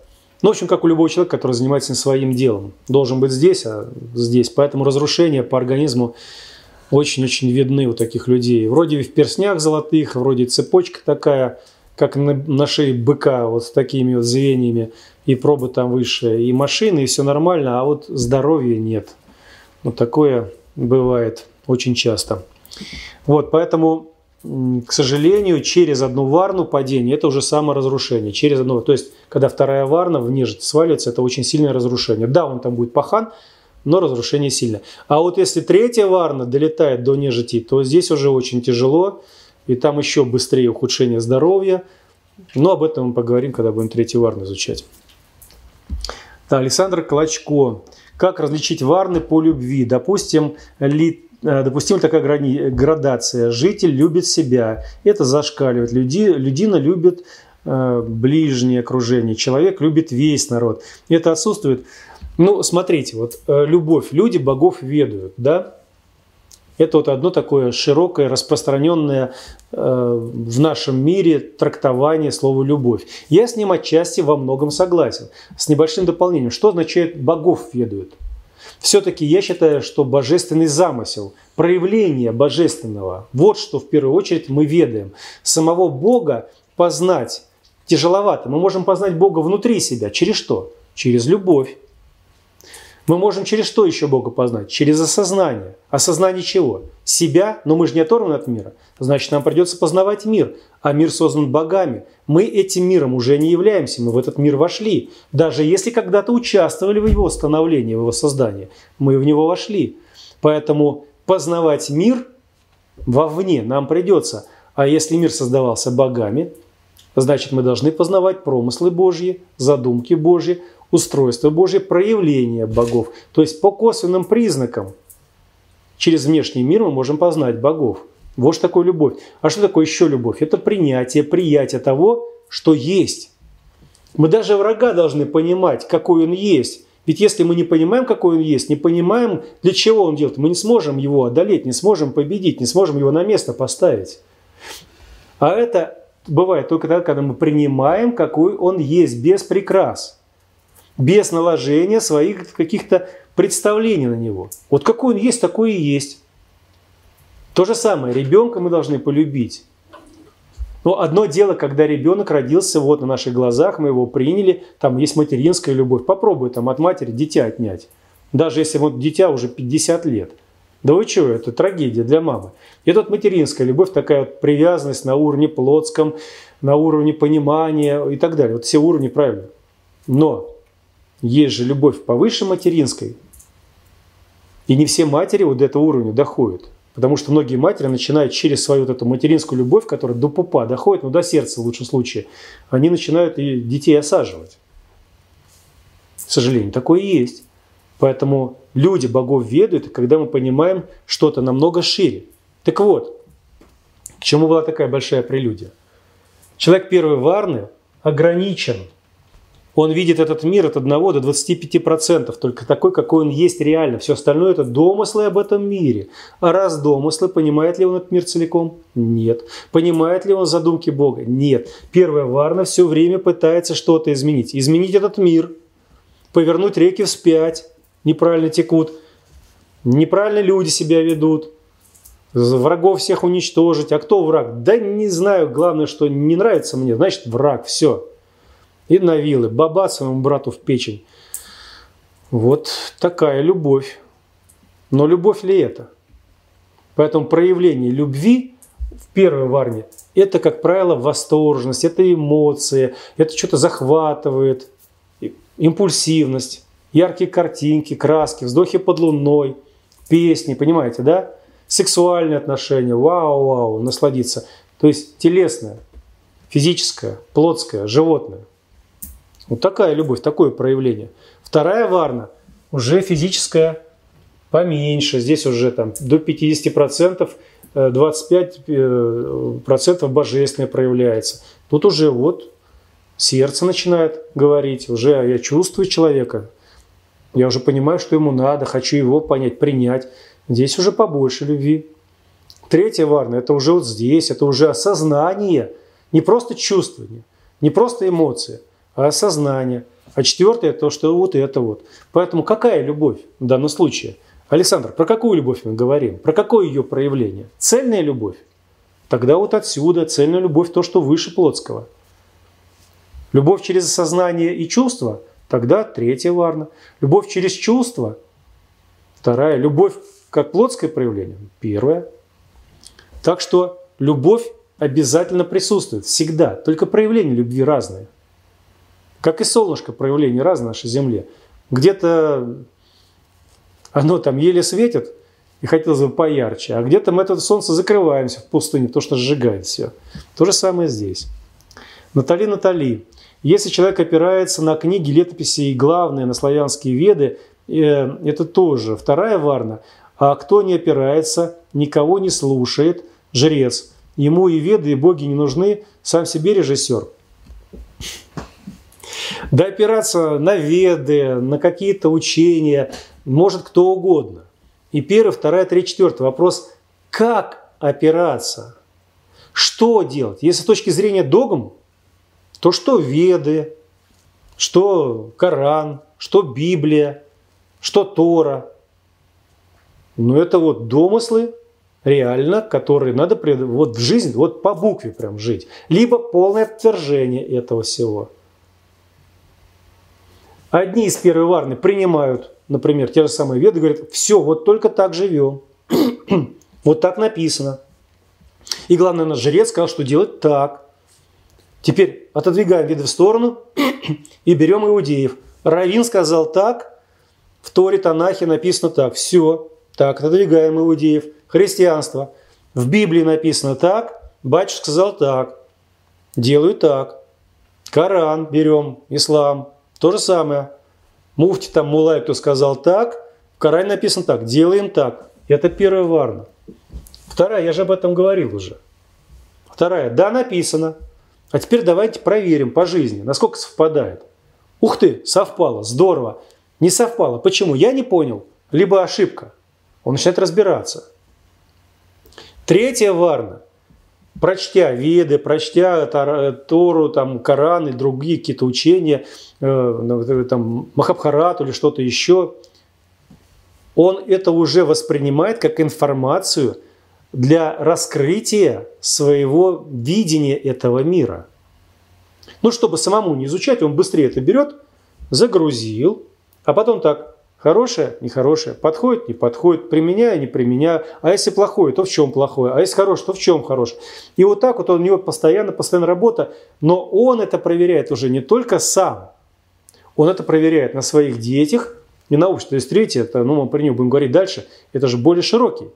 Плюс ко всему, открыт канал или не открыт канал, свой поток, своя родовая нить работает, не работает – и вот тогда вот то самое здравомыслие, о котором постоянно говорят, оно срабатывает. Не просто свой опыт, а еще и добавлять четвертый, а божественный поток-то есть или нет? Царь в голове включен, не включен? У нас как, вот, здравомыслие как подавалось, и которое вот реально помогает. Это свой опыт, опыт какого-то авторитета, да, опыт предков. Но есть еще и родовой поток, который вносит установки, исходя из того, что сейчас происходит. Может быть, Предки жили в таких условиях, когда солнце светило 24 часа в сутки. Ну, такой же можно допустить. И вот к нам их заповеди пришли. А сейчас у нас 24 не получается светить. И поэтому, если мы будем использовать только опыт предков, 24 часа в сутки солнце светит, это будет некая ошибка и некое несовпадение. Опыт ближайшего человека, какого-то специалиста, который изучил, например, солнечную активность, но это он изучил, например, 50 лет назад, либо 30 лет назад, защитил диссертацию, а на Солнце раз изменилось что-то. И его опыт тоже можно принять к сведению, но он может уже не подходить к этой ситуации. Значит, два элемента могут выпасть. Либо сработать не в полной мере. Мой личный опыт, его может вообще не быть. Либо я обжегся на солнце, когда лежал, и поэтому солнце я теперь боюсь, оно для меня страшно стало. И какой у меня личный опыт? А вот когда открывается родовой поток, то тогда вносятся корректировки на сегодняшний момент в опыт предков, в какую-нибудь книгу, либо опыт человека, специалиста в чем-то, и мой опыт. Ну такой же можно допустить? Причем, обратите внимание, я не отвергаю вот эти вот три компонента, которые обязательно должны присутствовать. Я все лишь навсего дополняю еще один родовой поток, свою родовую нить который раскрывается, когда человек раскрывает вот это, как минимум, и вот это, когда у него царь в голове включается. Он всегда говорит, включи царя в голове. Без царя в голове живешь. А это выше своего опыта личного. Царь в голове – это представитель Бога на земле. Когда включается царь в голове, вы становитесь ну, на какую-то часть азом, то есть аватаром Бога на земле. И тогда четвертый элемент очень важен здесь. И потом еще вот эти вопросы уточняющие, которые я тоже говорю. Это полезно мне лично, либо не полезно. Если нет, делать нельзя, я себя буду разрушать. Второе. Это полезно моей семье, семье, либо не полезно. Если нет, я разрушу свою семью. Значит, надо делать, что полезно. Но опять же, учитывая, а то, что я буду делать для семьи, для себя, полезно обществу, в котором я живу, стране, в которой живу. Нет, нельзя делать. И в то же время миру это полезно целиком, державе, всей. Если это тоже нельзя делать. Есть исключения одни. Когда я заглушаю свое польза-не польза, если идет война. Вот когда экстренная ситуация, я могу заглушить свое и заглушить семью. И включить только общество, страна, мир, держава. Вот эти исключения возможны. Но все остальное в обычной ситуации, оно работает. И когда мы накладываем то, что нам было известно из три единства опыта, добавляем четвертый элемент, и вот эти вопросы, многое становится на свои места.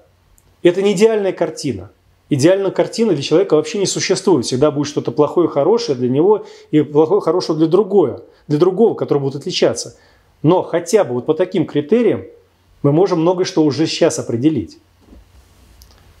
Поэтому вот здесь вот так вот говорить сам себе режиссер, да любой человек по большому счету сам себе режиссер. Но только этот режиссирует вот свою только жизнь на ближайший день, а жрец режиссирует жизнь всего этого мира и на несколько жизней вперед. Так что все мы себе режиссеры, но только отвечать за свою режиссуру придется перед собой – перед своим родом, перед богами. Эти суды никто не отменял, и будет новое назначение в новый спектакль, в новый театр. Так что вот такая вот ситуация. Вторая варна обязательно, я об этом говорил, прислушивается, но обязательно проверяет. Медоед барсук, то есть э, первая цель – это успеть перевести себя за одну жизнь до следующей варны или стать идеальным образцом своей варны. Для, для кого-то такая первоцель, а для кого-то нет. Для кого-то цель просто жить по-человечески, познавая себя, проявляя свои лучшие качества, достигнуть наивысшего уровня предназначения и служить роду, служить обществу, служить этому миру, служить богам в конце концов, суть которых он и представляет. Ведь у нас как говорили, боги суть отцы наши, а мы их дети. Если мы служим своим родителям, не раболепствуем перед ними, не вымаливаем что-то, а служим своим родителям, то есть своим родам, разве может быть что-то важнее этого? Но чтобы служить роду, необходимо знания взять какие-то из жизни, чему-то обучиться. Ну что, неуч кому-то будет хорошо служить, да он себя не, не прокормит, он себя не обслужит. Что, тот, который семью не создал, он э, продлил свой род? Да нет, он свой род не продлил. Поэтому есть определенные факторы, которые необходимо достичь, которые необходимо постичь. И только после этого мы можем себя называть человеком. И вот тут раскрываются дополнительные цели жизни. Более мелкие. Такая, более мелкие, звучит интересно. Мелкие по сравнению с общей целью жизни человека – и каждый пройти. Об этом я говорю «Управление судьбой», э, вторая, второй семинар, где мы рассматриваем уроки, уроки, карма, акарма, викарма и многое другое, что это такое, откуда все берется и так далее. Так что первая цель – быть человеком для начала. А вот что дальше, как человек ты себя проявляешь, вот это уже каждому из нас вопрос. Александр Иванов. Первая варна 75-100% гордыни. Вторая 50-75. Чем более гордыня, тем менее внимания. Чем же отличается тогда вторая варна и, и минус вторая варна? Чем отличается тогда вторая варна и минус вторая варна? Не понял вот это минус вторая варна, что имеется в виду. Но я определил, что гордыня у нас каждого присутствует, так или иначе. Гордыня – дочь страха. Поэтому чем больше гордыня, тем больше страха в человеке. Чем больше страхи человека, тем больше указания на то, что человек находится в животном начале. Потому что божественный страх неведан. Божественное бессмертно с точки зрения человека. А раз нет смерти, то нет и страха смерти. А раз нет страха смерти, то какая гордыня? Первая варна – животное начало. А раз животное начало, значит страх смерти там присутствует на уровне подсознания. Выжить любой ценой, доказать любому, что я круче, доказать, что я умнее, что я лучше. Постоянная война. За что? За доказательство своей правоты. За доказательство того, что я круче. Это желание выжить любым путем. Это животное начало. Самке доказать, что я лучше самец, самцу доказать, что я лучшая самка – и если вдруг что-то оказывается не так, то страх обуяет меня, то я тогда, действуя под давлением страха, проявляю свою гордыню, чтобы задавить другого и показать, какой я крутой или какая я крутая. Все же просто. И если здесь гордыня от 100 до 75% проявлена, значит и страх проявлен от 100 до 75%. Здесь-то уже поменьше, 75-50% проявлено. Это означает, что человек уже способен рассуждать. Он уже эту гордыню может взять за узцы. Потому что страх может уже переводить в состояние предохранителя. А раз так, то и делайте выводы. Я уж не знаю, там что, минус вторая варна, что означает, но вот ответил, как понял. Натали, Алексей, я подозреваю, что есть нулевая варна, что-то вроде состояния зародыша, или я фантазирую. Хм. Ну, конечно же, мы приходим сюда, когда варно нахождение у нас ноль. Когда мы еще никак себя не проявляем в этой жизни. Ну, просто никак. Кроме одного – физического тела.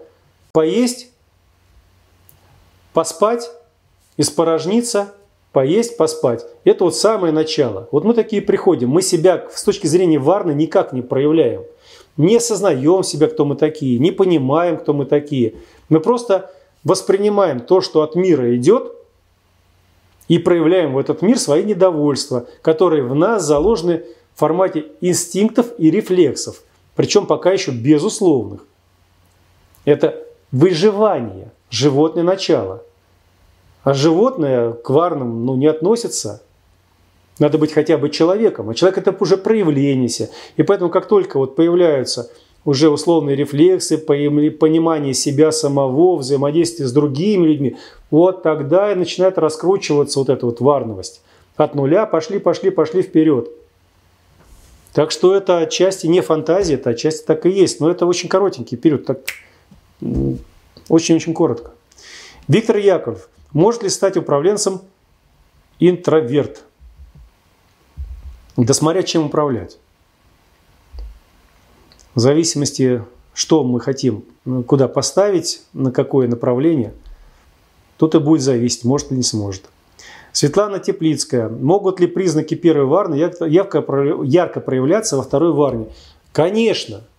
Конечно, они могут проявляться, особенно если тогда, в том случае, если вторая варна не достигнута по своему предназначению. Ну вот я сейчас нарисую это, наверное, чтобы понимать. Вот человек второй варны должен быть вот здесь. Когда ему будет, скажем так, где-то примерно около 30 лет. Примерно около 30 лет. Но он вот находится здесь, потому что ему еще 16 лет, к примеру. Это вторая подварна. Он себя, изу... вернее, третья подварна, первая варна, он себя уже изучает как людина – он ищет, чем будет заниматься в жизни, с кем будет заниматься в жизни, как себя будет проявлять, какая профессия у него будет. Он осмыслять начинает себя в жизни. Вот с 12 там, до 18 лет. Но он-то еще находится в первой варне, это варна прохождения. Варна прохождения, нахождение у него совпадает, это прекрасно, хорошо. Это нормальный путь. Ему еще там топать 20 э, э, лет до этого – 24 там, года для 30 лет, да, чтобы войти в свою варну и начать служить своему роду. А вот если ему уже 30 лет, он должен быть вот здесь, а находится вот тут. Вот тогда у него варно прохождение уже пройдено, он тут, тут уже находится. И варно предназначение уже по годам пройдено, он должен там уже быть. А он застрял вот здесь. И тогда кем он себя будет проявлять? Он в варне нахождения застрял или опустился в нее. Варну опустился первый, а должен быть во второй. И он себя будет проявлять уже как первая Варна, самый худший пример, потому что сила-то у него второй Варны, инструментарий второй Варны, а он находится здесь первый. И вот он этим вот таким кулачином там всех разносит. Вот первая Варна с такими кулачками бьется, а он с таким кулачином пришел. У первой Варны вот такой топорик, у второй вот такой топор – и вот он там всех разносит, он показывает себя такой обезьяной. То есть животное начало у него включилось вот уже на 75-100% вместо 50-75%. И он там всех разносит. Сам не живет, другими живет. Поэтому он быстрее скатится в этом случае тогда в нежити, если вот так себя будет вести. Либо какие-то обстоятельства его, болезнь туда опустила. И вот он не верит этому миру, вот что-то плохо, дергается, не получается. Тоже может быть в первой варне в этом случае – вот он начинает заниматься самовыживанием, чтобы вернуться в состояние второй варны. Он проявляет себя как человек, который в первой варне самовыживанием, вот э, с телом занимается. Но его задача вернуться будет сюда, иначе он будет вниз опускаться, вот сюда опустится и будет здесь тогда вообще очень тяжело, о чем я говорил, болезни усилятся и проблемы. Так что да, может быть, Панас, реплика. Добрый вечер. Автор, вы путаете понятия варны и касты. Уважаемый Панас, я не путаю понятия варны и касты. Каста по-русски – это профсоюз по направленности действия.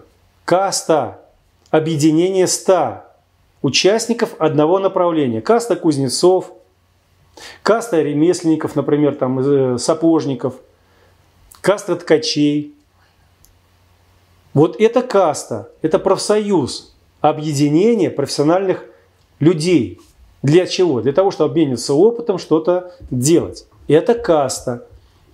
Еще применялось понятие сословия, которые пересекались с кастами, потому что сословия могли Эм, ну, как так более широко восприниматься, либо более узко. И там были уже разграничения. Например, там гильдия такая-то, гильдия такая-то, гильдия такая-то. Там регалии такие-то, такие-то, такие-то. Это сословия. А нет, каст уже все-таки имеют некое отличие. Потому что каста просто вот кузнецы, а здесь кузнец первого уровня, второго, третьего. Поэтому гильдии включаются. И сословия, они пересекаются с кастами. Но Варна – это жизненное предназначение не профессиональное, а жизненное предназначение проявить себя как человека. Каст – это дополнение, профсоюз – это дополнение, профессия – это дополнение. Чем человек будет себя проявлять в жизни, хлебушек будет зарабатывать, чем семью будет кормить, и какое направление будет возглавлять. Чувствуете разницу? Варна – это в чем варится человек с точки зрения своего жизненного предназначения, а не профессионального – да, в жизненное предназначение профессионально тоже входит, но дополнение. Поэтому по нас, кто тут путает, давайте разберемся. Если вы с точки зрения индуизма отталкиваетесь, я уже тысячу раз говорил, уже язык устал говорить, мозоль уже вот такая. Не надо привязывать индуистское упрощенное представление к славяно-русской широкой варновости. Индуизм ничего не определяет. В индуизме фашистская структура – Здесь тебя включили, ты здесь и будешь крутиться. Все, попробуй вылезти. И как из касты, так и из варны. Не получится. И если вдруг вы нашли детей трехлетнего возраста из разных варн, и их родители отсутствуют, ну, например, умерли родители, а дети остались. И вот перед вами там 20 детей из разных каст и варн. Попробуйте определить, какой варне и касте, исходя из индуистского представления, эти дети будут носиться. Да не получится. Не получится, потому что нет наслед... Э, того, кто это наследие передал. Ну, нету касты ткачей, нету. А ребенок из каст ткачей есть, но он не может сказать, кто он такой, он не, владеет мастерством, профессионализм, нет у него этого еще. Ну, говорить-то не умеет нормально. То же самое. Из воинов попал ребенок сюда, но нету родителей воинов. А он попал. И он не умеет еще этим, этим, не, не, не, не просто играет в игрушки, как и другие. Ну попробуйте определить. Да не получится. А славяно-русская варность позволяет определить, какая варна предназначение, куда ребеночек пойдет и где надо помогать ему. Где он сейчас находится, варна нахождения, и что он проходит сейчас. С какого момента он начинает служить роду.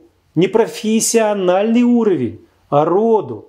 Я сказал, что с 12 до 18 лет, когда первую варну мы изучали, когда я вообще говорил про варны, человек проходит профессиональное обучение и высшее образование. Должен так проходить.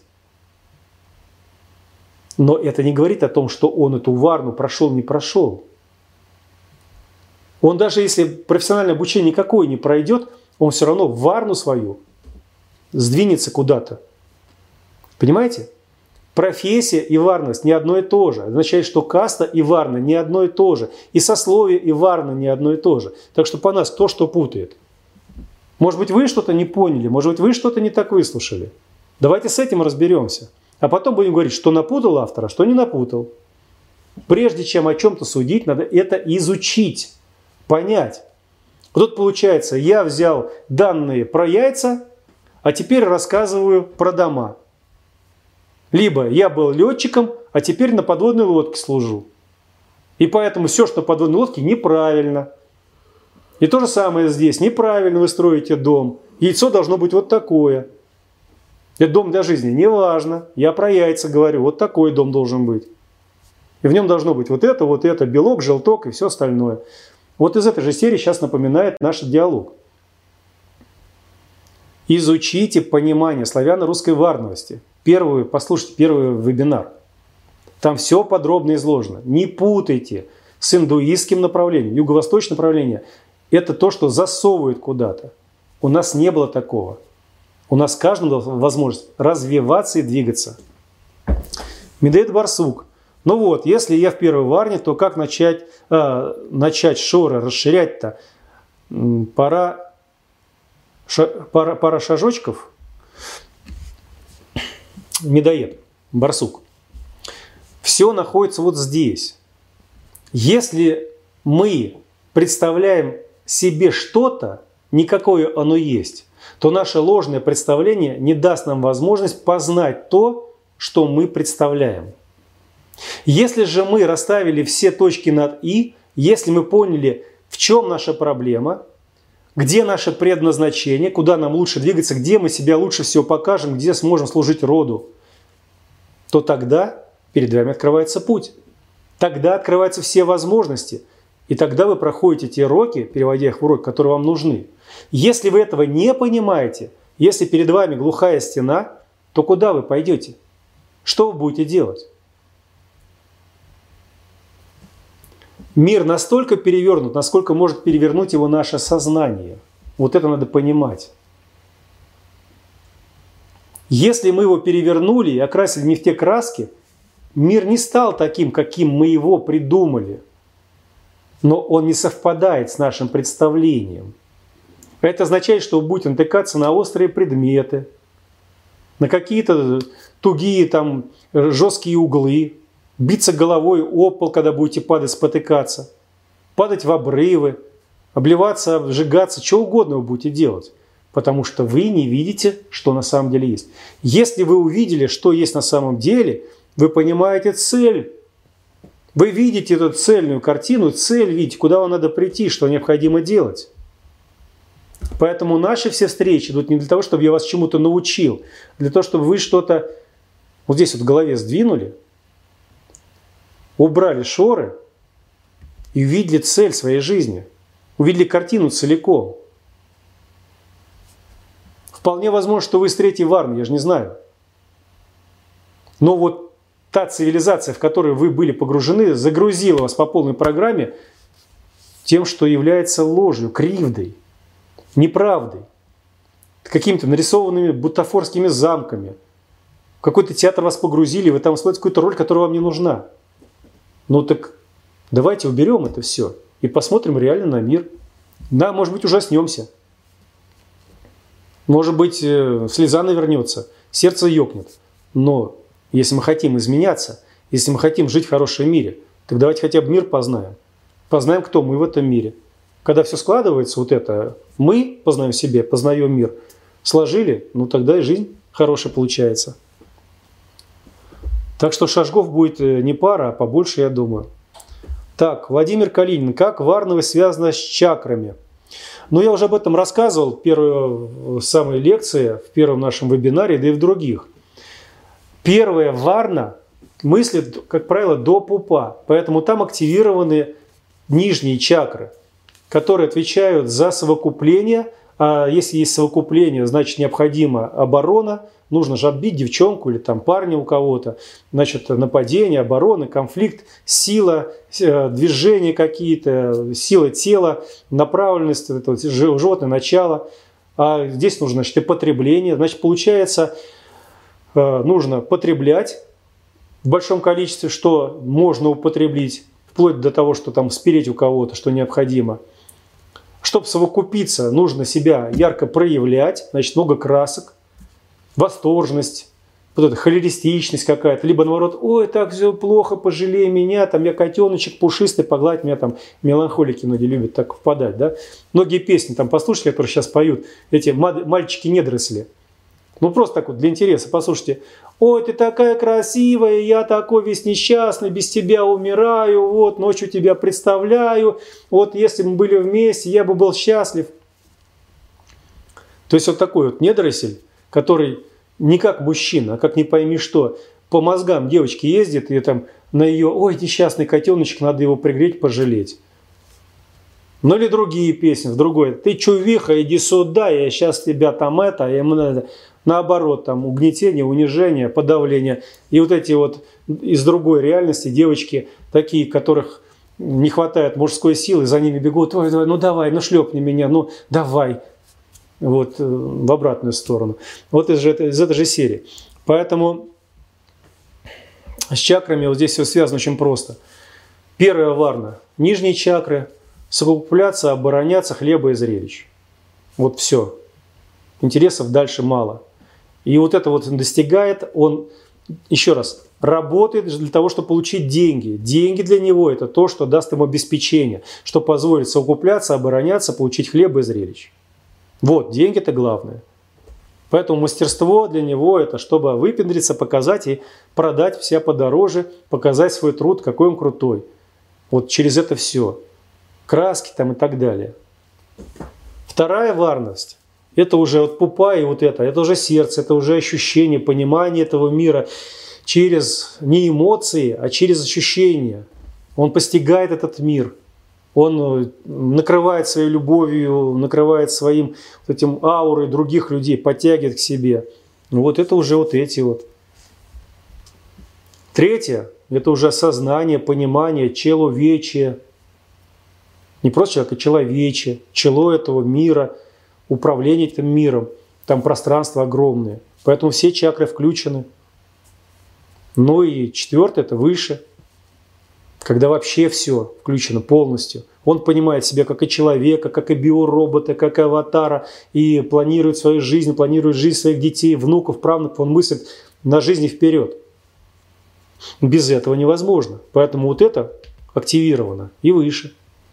Но это все работает, он не забывает. Настоящий жрец не тот, который вот такой доходяга сидит на сучке, и сук не ломается, а тот, который полноценный человек – который мыслит правильно, осознает, кто он, понимает, кто рядом с ним, какой мир, э, э, что происходит и так далее. Но он полноценный человек. Да, он никогда себя не будет там жирным каким-то, ну и он не будет себя превращать в доходягу, который там ветер сносит. Жрецу это не надо. Жрец не следит за телом ради тела, ради форм, красоты, где-то какая волосинка у него, как у нее люди подумают. Там на месте волосинка, не волосинка. Да, он ухоженный, да, аккуратный. Но ему тело нужно как инструмент.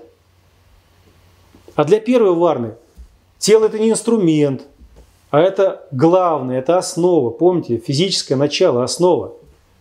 От 75 до 100 процентов это основа, ради чего он живет. Поэтому там то накачанные, то такие разжиревшие, потому что тело свое очень любит, то наоборот, ему сказали следить за телом своим, там, чтобы вот красота такая, и он себя голодом морит, ну и так далее. Так что с чакрами связано, конечно, обязательно. Так, дарома. При каких условиях включается родовой поток? Включается он в том случае, если мы включаем царя в голове. Это первое. Когда мы понимаем причину страха в животных. Когда мы переводим животное начало – животные страхи в подчинении себе. Я уже говорил про это. Животные страхи первичны для большинства людей в нашей цивилизации. Вот задача перевести из подчинения животным страхам в подчинение животных страхов себе. Чтобы не мы подчинялись и бегали от всего, и добивались чего-то, только потому что нам страшно – а для того, чтобы подчинить эти страхи, перевести их в формат предохранителя. Предохранитель – то, что нам, позволяет нам выжить. Но он не руководит нами. Вот предохранитель в вашем доме есть автомат, чтобы, если скачок напряжения или замкнуло что-то там, он сработал и ваш дом не сгорел чтобы проводка не сгорела, чтобы приборы не сгорели. Это предохранитель, но он не руководит вами. Он просто следит, что у вас чокнутся. Вот наша задача перевести животные страхи в формат предохранителя. Но предохранитель любой. Мы можем замкнуть, автомат можем держать, когда это касается, например, выживания нашего рода. И мы можем пожертвовать собой осознанно, идя на смерть осознанно, как это сделали многие наши герои, защищавшие нашу Родину, как во времена давние, так и в ближние времена – и таких героев слава хранится веками. их именами называют улицы, называют города, называют звезды, называют корабли, самолеты. Вот как надо жить. Вот это и есть предохранитель. Тот сам Александр Матросов, что он, не боялся смерти? Что ему, жить надоело? Что это он на амбразуру полез? Но он предохранитель просто зажал и понимал, что за ним его друзья, а за друзьями родина, семья, если не он, то никто другой. Гранаты кончились. Нечем больше дот подавлять. Все. И он лег на него. И спас многих людей, которые за ним находились. А так бы всех раздавили. Что, Гастелло не хотела изжить? Так что предохранитель – это то, что позволяет человеку быть человеком. А животный страх – то, что человека превращает в человекообразное существо, и не более того. Так что родовой поток включается, когда мы понимаем это, осознаем и договариваемся со своим мозгом, включая царя в голове. Объясняя своему мозгу и начинаем дрессировать его как животное, нам принадлежащее. Об этом я говорю, родованить жить без страхов. Там простая практика дается. Как это сделать? Очень все просто. Но только это не надо рассказывать так вот скомканно. Это надо вот давать полноценно, чтобы понять, как это все действует. И понять, приняв, начинать действовать. Дмитрий, человек проснулся в 74 года. Может ли он найти свое предназначение и с чего начинать ему работать над собой? А, да, конечно, Дмитрий, в любой момент человек может найти свое предназначение. Начинать надо работать всегда с осознания. Проснулся еще не означает, что все осознал. Осознание, понимание.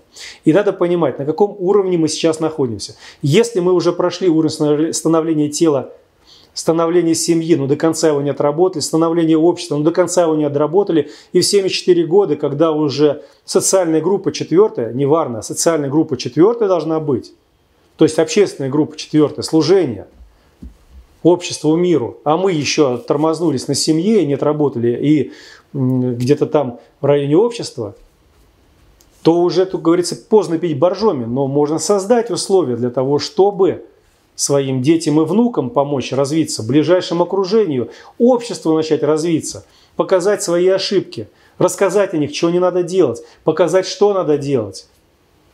Достичь это можно. Самому этим трудно уже будет стать, но достичь можно в совершенствовании чего-либо и помощи другим. Почему так?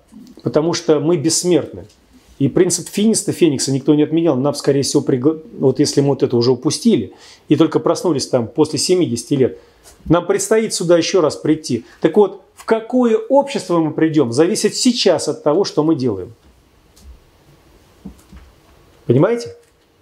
Вот что мы делаем сейчас, какие мы закладываем семена в будущих наших детей, внуков, правнуков, праправнуков, то и будет правильно в обществе. Вот в это общество нам и придется родиться. Поэтому если мы строим державность и прикладываем все условия для восстановления державных отношений – чтобы не было здесь брошенных детей, не было проституции, не было брошенных стариков, чтобы люди не зарабатывали деньги, а жили в достатке и не корячились по 12 часов на работе, а трудились 4 часа и с семьей, и с обществом проводили время и саморазвивались. Вот такие условия, когда мы заложим и своим детям, внукам, правнукам передадим, то в такие условия придем. А если сейчас мы скажем, ничего не надо делать, ну, так зло в кавычках. Оно же не стоит на месте. И наши, в кавычках, недруги трудятся, работают по полной программе. И они создают то, что нужно им. И вот в это общество мы сюда и свалимся. Когда будет уже перерождение. Ну, это, естественно, для тех, кто верит. Кто не верит, не парьтесь. Живите, как жили. Так. Олег Лобачев. Может ли человек 3-4 варны в прошлой жизни оказаться в первых варнах – э, с теперешней? И есть ли связь с активностью чакр? Спасибо. Может ли человек 3-4 варны в прошлых жизнях оказаться... А, то есть может ли он родиться сейчас в первых двух варнах, если он был в третьей, четвертой? Как правило, человек, который достиг уровня третьей, четвертой варны, не допускает того, чтобы потом родиться с уменьшением. Но это не в его интересах. А вот если он по предназначению должен был находиться в третьей, четвертой, а свалился в первую, либо в нежити, вот тогда да, проболтыхавшись в нежить, либо в первой, он может прийти в следующей жизни в первую, либо во вторую, исходя из того, что наковырял здесь. Вот это может быть. Но тот, который прожил третью, четвертую, он сюда не придет в первую, вторую. Если он на самом деле был в третьей, четвертой. Но про активность чакр я уже рассказывал. Так, Аббат Бузони. Алексей, вы можете пообщаться, пообщавшись с человеком или без общения, сразу сказать варну человека. Бывают такие случаи, когда варна видна сразу и без общения. А бывает необходимо поговорить с человеком. Бывает необходимо не просто поговорить, задать вопросы. Это зависит от того, как человек проявляет себя в жизни. Но бывают те люди, которые сидят, глазами хлопают, вроде все понимает, вот сидит, кивает головой, да, а чувствуешь пустота. Вокруг него пустота, он ничего не понимает, он делает вид, что понимает. Но это одни, один вариант взаимодействия. А бывает, сидит, смотрит на тебя, и ты чувствуешь, все, что ты говоришь, он это все вылавливает, все это прокручивает, все это принимает и готов дальше с тобой взаимодействовать. Это другой вариант. Вот таких видно сразу. А те, которые находятся в защите, в такой вот, вот там нужно как-то вывести состояние, чтобы он себя проявил. Ведь проявление варны, еще раз говорю, это не профессиональная деятельность. Это проявление человека по жизни, отношение к жизни, отношение к людям. И профессия здесь никак вообще рядом не стояла. Это не каста, это не сословие. Варновость – это проявление. А раз проявление, значит и должно быть что-то, какие-то дела. Проявление мысли, воплощение мысли в жизнь. Если этого нет, то в этом случае тогда варный не проявляется. Поэтому тот сидит просто хлопает. Ну, конечно, я могу почувствовать, что там пустота. Ну, понятно тогда сразу все.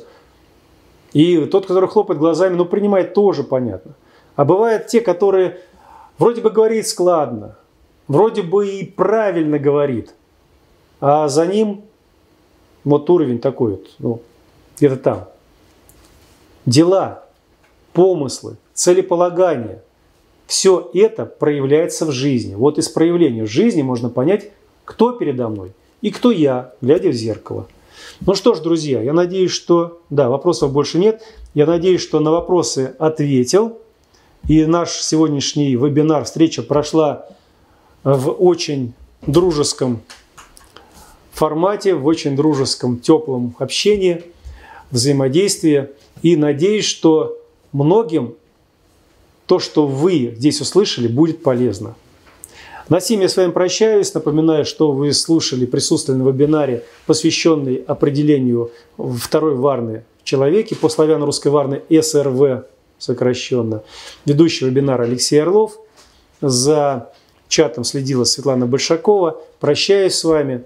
Желаю вам всего самого доброго. До новых встреч. Увидимся и услышимся. Быть добру.